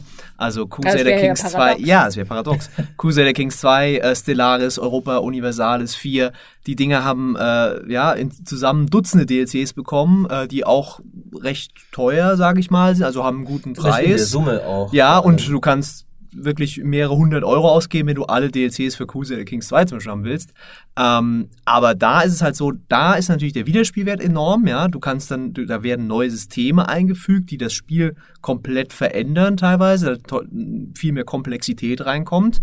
Ähm, und es gibt daneben immer diese kostenlosen Patches, die halt auch viele Sachen ändern und viele neue Sachen reinbringen. Ähm, und ich finde, die bringen immer, machen immer eine, sch- schaffen eine schöne Balance, dass sich die Leute halt nicht verarscht fühlen. Na klar, es gibt immer Leute, die über Paradox-Spiele herziehen und sagen, ja, das wäre cool, wenn jetzt Spionage bei Stellaris schon mal am Anfang drin gewesen wäre, statt jetzt irgendwann mal im nächsten Jahr per DLC oder so. Äh, aber ähm, da habe ich das Gefühl bei denen tatsächlich, die machen, die machen halt ein Spiel, das dann auch irgendwann ja mal fertig sein muss. Dann muss man irgendwann mal einen Cut setzen. Und dann sagen sie, okay, jetzt können wir uns noch da beschäftigen und dann noch was drauffügen. Und bei diesen Spielen, da spielst du ja teilweise mehrere tausend Stunden, Mhm. spielen die Leute da. Äh, und wenn du das dann hochrechnest, okay, 200 Euro, aber ich habe über 1000 Stunden in Crusader Kings 2 verbracht, dann ist es ja lächerlich. Ja. Aber jetzt rechnest du wieder auf. ja, na klar. Das finde ich jetzt schwierig. Aber manche Leute machen das halt so. Das, ich, ich äh, richte mich da nur nach den Leuten, die das halt so machen. Ich persönlich würde es auch nicht. Mir ist es eigentlich wurscht. Wenn das Spiel mir Spaß macht, dann ist mir die Länge mehr oder weniger egal, außer es ist zu kurz oder so. Was ich halt ganz besonders lächerlich finde, sind Early Access Titel, die bereits DLCs Das haben. geht gar nicht. Ja. Da das denk ich mir so- Ark Survival Evolved. Ja, Mach doch mal das dumme Spiel fertig. ja. Und dann unterhalten wir uns über DLCs. Das Auf ist jeden Fall, halt ja. Geldgier. Das ist halt Blödheit auch. Das, Und auch ein, ein allgemeiner Missbrauch des Early Access Konzepts, dass halt ja inzwischen einfach nur so von wegen, ja, wir, wir lassen diesen Tag weiter, damit wir äh, nicht uns den Ansprüchen eines Release-Spiels Ja, genau. stellen müssen, aber verkaufen sonst auch schon alles, was ein Release-Spiel verkaufen. Ist ja genau wie, auch wenn Sammelkartenspiele inzwischen, ich liebe ja Magic Arena gerade, aber es Alles nennt sich auch Beta. noch, nennt sich auch noch Beta, verkauft aber schon alles, äh, also Das alle Packs und sowas dürfte es eigentlich auch immer, sein. immer schwierig. Ähm, aber was, was Paradox angeht, glaube ich, ist auch, dass also nicht alle DLCs sind so, aber einige sind ja auch so, wie jetzt zum Beispiel die neuen Völker bei Total Warhammer, Mhm. dass du ja nicht alle brauchst. Ich habe zum Beispiel, als ich mir Crusader Kings gekauft habe, habe ich mir geguckt so, okay, all diese DLCs will ich nicht, ähm, aber mich scheren ja auch nicht alle Völker. Also es gibt viele Staaten, wo ich denke, die werde ich nicht spielen. Ja. Ich brauche nicht Die den Mechaniken DLC, der dann, sie ja. ausbaut und erweitert. Ich habe Mhm. mir dann den Byzanz-DLC gekauft, da ich mir vorher sicher war, ich werde das Byzantinische Reich spielen wollen. Ähm, aber ob jetzt da irgendwie, was weiß ich hier, dass das Ottomanische Reich oder sowas äh, mehr Features hat, ist mir relativ egal, weil ich will es nicht spielen, genauso wenig wie irgendwie und, und ein anderer denkt sich vielleicht, nee, ich spiele doch dieses Spiel genau, um das Ottomanische Reich Mhm. zu spielen, weil ich History, also Ja. Geschichtsfan bin und das ist meine Lieblingsperiode. Und es gibt auch allgemeine DLCs, so die wie Spionage und sowas, wo man sagt, okay, die sollte dann vielleicht irgendwie irgendwann jeder haben, aber es gibt halt auch einige, die du denkst so, ja, da kann ich auch drauf verzichten. Ja, aber gleichzeitig ist halt das, gerade das Stellaris, da wird, ich muss das Stellaris erwähnen, wenn Micha nicht da ist, weil sonst haut er mich später wieder. Ähm, Du, du versuchst doch jetzt nur wieder in, in, sein, in seine Gunst zu kommen, nach deinen Kommentaren über seinen Bart ja, er wird das ja nie hören. Ja, äh, Micha ist tatsächlich der, der, der Eingleich von uns, der hört sich auch die Folgen an, wo er nicht dabei ist. Das Oh je. Ist, äh, Hi Micha. ja. Äh, Stellaris ist voll gut. Ähm, da ist es ja so, dass das Spiel trotzdem auch nach Release schon wirklich, da kannst du ja auch schon hunderte Stunden reinstecken und dann, wie gesagt, diese Patches, die dann ja auch wirklich Mechaniken neu reinbringen. Ähm, quasi, du brauchst gar keinen DLC zu kaufen, du kannst dann trotzdem, irgendwann gibt's dann trotzdem wieder was Neues. Das finde ich auch sehr gut. Also, ähm, da macht sich halt, da hat sie, haben sie sich halt wirklich mal Gedanken gemacht, okay, das ist eigentlich sowas, das hätte Destiny machen sollen, wenn die sagen, wir haben einen 10-Jahres-Plan. Die hätten sich einfach mal mit Paradox zusammensetzen sollen, weil denen ihre Spiele sind wirklich zehn Jahre lang aktuell und werden zehn Jahre lang gespielt. Und das ist eben deswegen, weil die so eine durchdachte ähm, ja, Live-Service-Strategie haben. Ja? Jeder spricht über Live-Service, aber die machen es eigentlich schon seit Jahren. es, es, es, es kommt für dich auch wieder dann einfach darauf zurück, haben die Spieler einfach auch rein subjektiv das Gefühl, dass der Entwickler es ehrlich und gut mit ihnen meint. Und die Paradox-Spiele sind auch wieder was.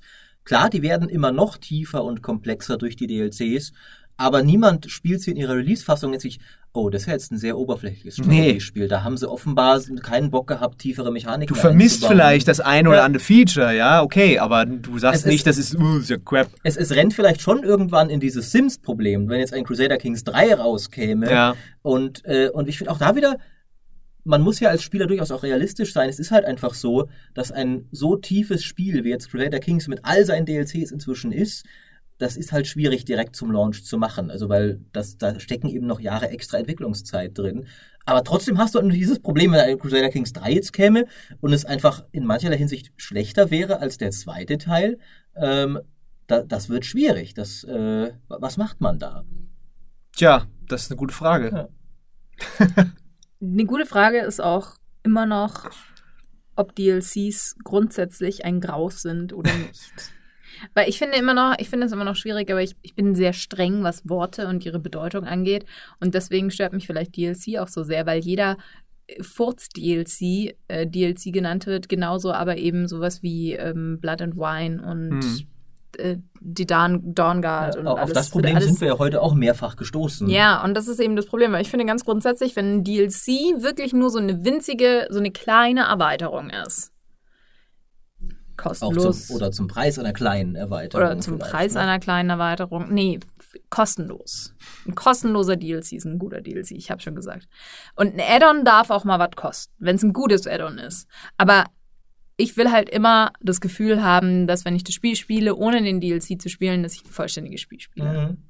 Also ich glaube tatsächlich, also wir sind jetzt schon so ein bisschen zu dem Schluss gekommen, dass wir allesamt eher so das alte Add-on-Modell vorziehen würden, weil alle DLCs, die wir als Positivbeispiele genannt Mhm. haben, außer jetzt Paradox, ähm, gingen eher dorthin. Also zum Beispiel auch ein neues Volk für ein Strategiespiel, das wäre früher ein Add-on gewesen. Ähm, eine neue Story, also Sachen wie Blood Blood and Wine ist ein Add-on eigentlich in aller Funktion. Ähm, und Die Frage ist halt auch, wo ist die Grenze? Mhm. Es gibt eben nicht. Jeder äh, definiert halt jeder Entwickler selbst. Und wir hatten jetzt auch gerade zum Beispiel bei, bei Kingdom Come was, glaube ich, auch, wo irgendwie dieser neue Hans Capon Quest Ding einfach irgendwie, ich weiß nicht, wie viel er kostet, aber es war zu teuer jedenfalls. Ähm, die Sache ist nur, ich finde, wir können noch mal ein bisschen die andere Seite beob- be betrachten.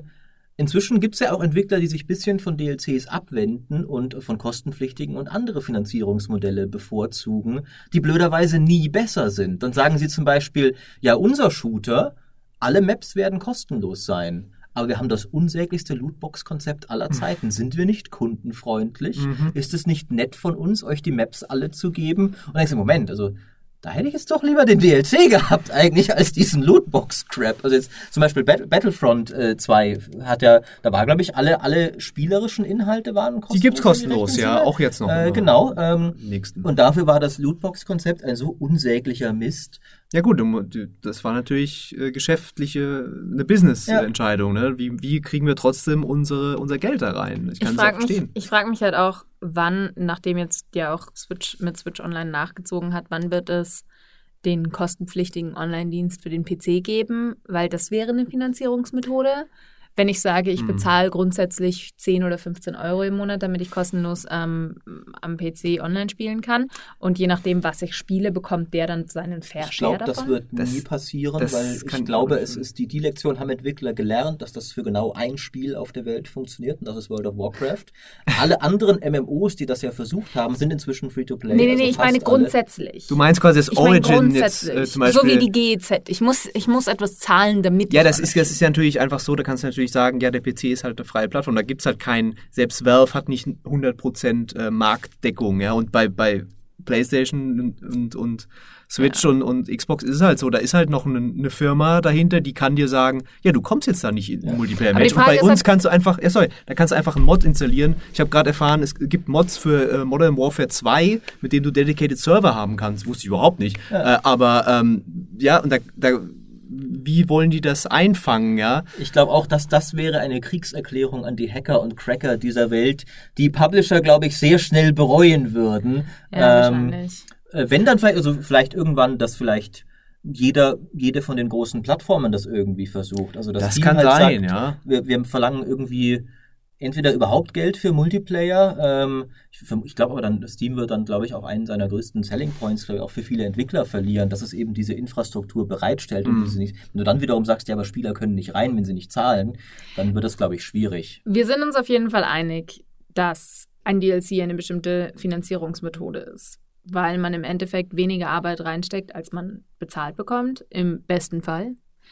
Es ist aber gleichzeitig so, wir sind ja auch gegen Microtransactions. Wir finden ja Microtransactions doof. Wir finden aber auch Lootboxen doof. Wir finden Abo-Modelle doof. Wir finden Bezahl-DLCs doof. Das Einzige, was übrig bleibt, ist, dass wir uns bereit erklären, für ein Spiel nicht 60, sondern 120 Euro zu zahlen. Na, ich finde, wir finden nicht bezahlt DLCs doof. Auch nicht in der, das ist ja auch nicht die Redaktionsmeinung. Wir haben ja viele DLCs-Tests, wo dann drunter steht, das Das war jetzt, ich meinte das jetzt auch nicht in Wir im- als wir drei und auch nicht in wir als. Ach so, die- du meinst die als, Masse. Ich meine Du meinst wir das die königliche Wir? Wir, Natascha, die Nein, Erste. ich, ich Ja. bin ja, ich habe ja vorhin schon gesagt, ich bin durchaus bereit, Dinge Aber zu bezahlen. ich, ich finde, ich lese ja auch viele Foren und Reddit und was nicht alles. Ich finde, das ist gar nicht mehr so. Ich finde, es gerade bei guten DLCs, Witcher 3 ist ja logischerweise so, da hat sich das durchgesetzt tatsächlich, dass die Leute auch sagen, hey, für so ein DLC bezahle ich auch gerne. Also es ist nicht so, dass es immer noch diese Verteufelung gibt, alle DLCs sind böse. Das finde ich ehrlich gesagt gar nicht. Zum Beispiel bei Assassin's, ich muss nochmal Assassin's Creed Origins äh, reden, da, da habe ich eigentlich fast nur positives Feedback gelesen über diesen Pharao-DLC. Äh, da hat sich keiner beschwert, da hat auch jeder gesagt, ey, der, der Season Pass, ja gut, der erste DLC war jetzt nicht so brillant, aber ähm, dieser Season Pass war zum Beispiel, hat sich gelohnt oder so, Ja. ja. Ähm, also die sind eigentlich schon sehr, ähm, auch natürlich, weil es halt die Berichterstattung entsprechend gibt, äh, sehr selektiv und die Leute wissen auch, okay, der DLC ist gut, der ist nicht so gut. den kann ich mir kaufen, der, der hat richtig Fleisch am Knochen und der eher nicht. Also es ist nicht dieses äh, alles. Ich meine, wenn wir mal ehrlich sind, äh, wenn wir ganz ehrlich sind, gab es nie irgendeine Verteuflung all dieser Geschäftsmodelle, weil wenn es die gegeben hätte, gäbe es die Geschäftsmodelle nicht mehr. Ein Geschäftsmodell ist erfolgreich, wenn es gekauft wird und wenn äh, Ja. 50.000 Leute auf Reddit upvoten, dass Lootboxen scheiße sind, aber trotzdem 800 Millionen Euro im Jahr an FIFA Ultimate Team Karten Ja. umgesetzt werden, Natürlich. dann muss man der Fairness aber auch sagen, dass wir hier ein bisschen im Elfenbeinturm argumentieren äh, für die sehr eingesessenen Leute, die, Klar. die überhaupt sich für Industriepraktiken und sowas interessieren. Alles in allem. Ähm, und das, das klingt jetzt wieder so, als würde ich über, über die dumme Masse da draußen, aber ich habe selbst 120 Euro Magic Arena Karten just gekauft. Ich bin nicht über allem. Ähm, aber letztlich, äh, jeder Spieler hat die Spiele, wo er sagt, okay, da, da, das ist, da bin Ja. ich bereit, Geld zu investieren. Genau. Das variiert natürlich von Spiel zu Spiel. Ähm, Und normalerweise weiß man ja auch vorher, was man kriegt. Ja. Also bei einem Blood and Wine ist niemand hingegangen und hat gesagt, boah, ich 20 Euro, ich weiß nicht, ob ich das ausgeben soll, weil Mhm. dann geht man ins Internet und macht äh, The Witcher 3 Blood and Wine Review und dann steht da, yo, kauf's dir. ja. Ja. Also ich glaube, alles in allem sind wir uns halt einfach vor allem einig, dass äh, Das das, Preis-Leistungs-Verhältnis das, das, das, und das Preis-Leistungs-Verhältnis und auch das, das Gefühl zum Release muss stimmen. Ich finde das einfach ein Mhm. sehr wichtiger Faktor. Du musst zum Release das Gefühl haben, der Entwickler, seine oberste Priorität war, dass ich für den Preis des Launch-Spiels ein gutes Spiel bekomme, wo ich ein gutes Gefühl habe und nicht am Ende rausgehe und dachte, okay, das ist jetzt eigentlich nur eine Plattform, um mir Zeugs zu verkaufen. Mhm. Und es gibt doch, finde ich, inzwischen äh, arg viele Spiele, die vielleicht ein bisschen zu sehr in diese Richtung gehen, dass du denkst, okay, da hat der Entwickler sich etwas arg sehr an seinem 10 Jahre Service-Game-Plan aufgegeilt und nicht ganz so viel äh, daran, jetzt mal ein cooles Spiel erstmal abzuliefern. Und ich finde es auch oft schade, weil bei allem, was man hier über, über clevere Business-Praktiken und sowas redet, es ist auch eine clevere Business-Praktik, den Spieler einfach erstmal zufriedenzustellen. Viele der größten Langzeit-Hits auch und sowas sind das geworden. Mhm. Ich meine, zum Beispiel bei- Counter-Strike hat sich doch niemand hingesetzt und gibt- der, der Modder am Anfang, ja, äh, ich plane jetzt, äh, das wird die nächsten 20 Jahre der erfolgreichste Multiplayer-Shooter ever. Der Ja. hat einfach ein geiles Ding gemacht. War natürlich eine andere Zeit. War, war eine andere Zeit natürlich, ähm, aber ich finde, das Grundprinzip gilt heute noch sehr Klar. oft, wenn du einfach was Geiles ablieferst, und es, ist, es gilt nicht immer, die Welt ist nicht immer fair, aber dann wird der Erfolg durchaus kommen. Und ich finde häufiger, als wenn du sagst, mein Plan für zehn Jahre ist das und das und Mhm. das. Äh, ja, Destiny ist halt das beste Beispiel dafür, wie so ein, so ein Jahresplan kann, ja. einfach daneben gehen kann. Mach erstmal was Geiles und dann werden die Spieler schon kommen im, äh, im besten Ja. Fall. Ich würde auch sagen, die Conclusion aus dem, was wir jetzt gesprochen haben, ist so ein bisschen, DLCs haben ihren Platz und sind durchaus sinnvoll da, wo sie ihren Platz haben. Aber immer, wenn man versucht, einen DLC da reinzudrücken, wo er keinen Platz hat, geht's halt schief. Und das Ding, was mich halt an dieser ganzen Geschichte stört, ist, dass viele Entwickler oder Publisher das Gefühl haben inzwischen oder den Markt anschauen und sehen, DLCs haben einen Platz und nicht DLCs haben ihren Platz. Und deswegen vielleicht versuchen DLCs auf alles drauf zu drücken oder halt Mhm. ihr Spiel so abzuspecken, dass da aus der Story noch ein oder zwei DLCs rauskommen. Es sollte mehr ein Kann sein und nicht ein Muss oder so ein quasi, wir haben den Plan, der DLC steht hier schon, ja, ist mir egal, was der ist, Hauptsache er ist drin. Ja, das ist ja auch, ich meine, das gilt ja für alle Geschäftsmodelle. Ich glaube, auch bei, bei Deus Ex war das, wo den Entwicklern dann im Nachhinein Mikrotransaktionen aufgezwungen wurden, die die ganze Balance des Spiels zerschossen haben. Das ist halt die, die blöde Seite der Medaille aktuell, die, die durchaus Das- des Öfteren, äh, sage ich mal, auftritt. Ich finde aber auch, das, ist fast schon wieder noch mal ein eigenes Podcast-Thema für sich. Ich habe jetzt die, die Fakten nicht an der Hand, aber dieses Argument, das Natascha auch gebracht hat mit den gestiegenen Produktionskosten, wird ja oft angeführt. Ich finde aber dem steht schon entgegen, gut, Spiele sind nicht so viel teurer geworden. Ein bisschen schon. Früher waren es, glaube ich, 80 Mark, jetzt sind 60 Euro. Äh, ein, ein Euro ist ja nicht eine Mark. Ähm, aber man muss ja auch sehen, sie verkaufen sich ja auch viel mehr. Also der Spielemarkt ist ja viel Ja. größer geworden. Also ein, ein Battlefront mag Aber auch vielleicht die Konkurrenz ist viel größer das geworden. stimmt, aber trotzdem, ich meine, wenn, wenn ich halt äh, dann äh, ein Battlefront äh, verkauft sich heute schon auch mehr, einfach weil es mehr Spieler gibt, die es kaufen, als das Original Battlefront damals. Ähm, mich würden, also ich, ich will jetzt auch gar kein Urteil in irgendeine Richtung abgeben, weil ich auch die Statistik nicht bei der Hand habe. Es würde mich tatsächlich mal interessieren, aber ich kaufe Ihnen das nicht blanko ab, dass sie sagen, ja, wir, wir müssen ja, weil wir können keinen Profit machen, wenn wir nicht noch DLCs drin haben. Da finde ich auch. AAA-Titel ein ganz schweres. Also ich glaube, AAA haben kein Problem mit Produktionskosten. Ja. Ich glaube eben, wenn, dann sind es vielleicht eher irgendwelche armen Indies oder sowas. Mhm. Äh, aber ich weiß es nicht. Aber ich meine zum Beispiel, ein GTA kann mir keiner sagen, dass das GTA Online gebraucht hat, um profitabel zu werden, wenn es das erfolgreichste Unterhaltungsprodukt aller Zeiten war. Zwei Sachen. Marketing nicht vergessen.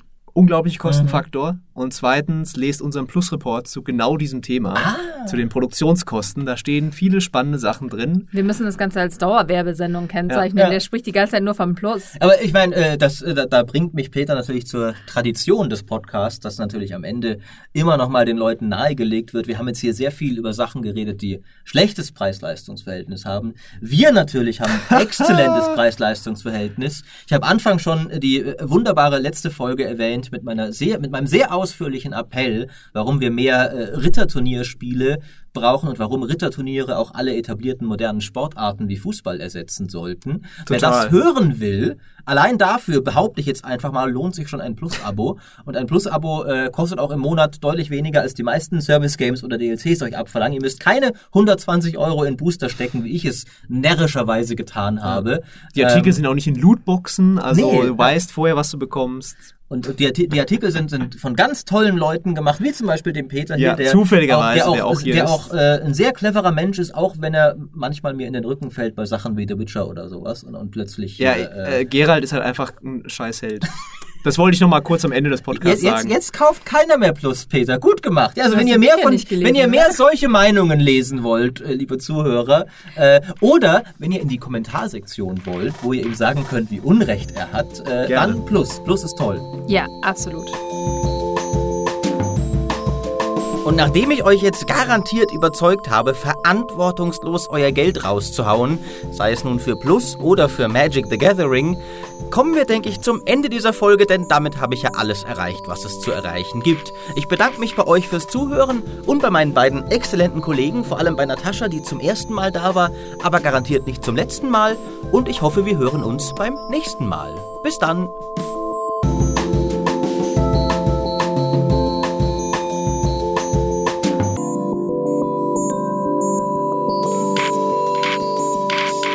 Absolut. Plus ist großartig. Jeder zweite Podcast ist Plus. Mhm. Ganz viele Videos sind Plus. Wenn ihr mit, äh, wenn ihr mehr über Entwickler wissen wollt, ist Plus. Metathemen. Wie gesagt, gab es einen ganz tollen Bericht über einen Community Manager, der über die Branche gesprochen hat. Plus.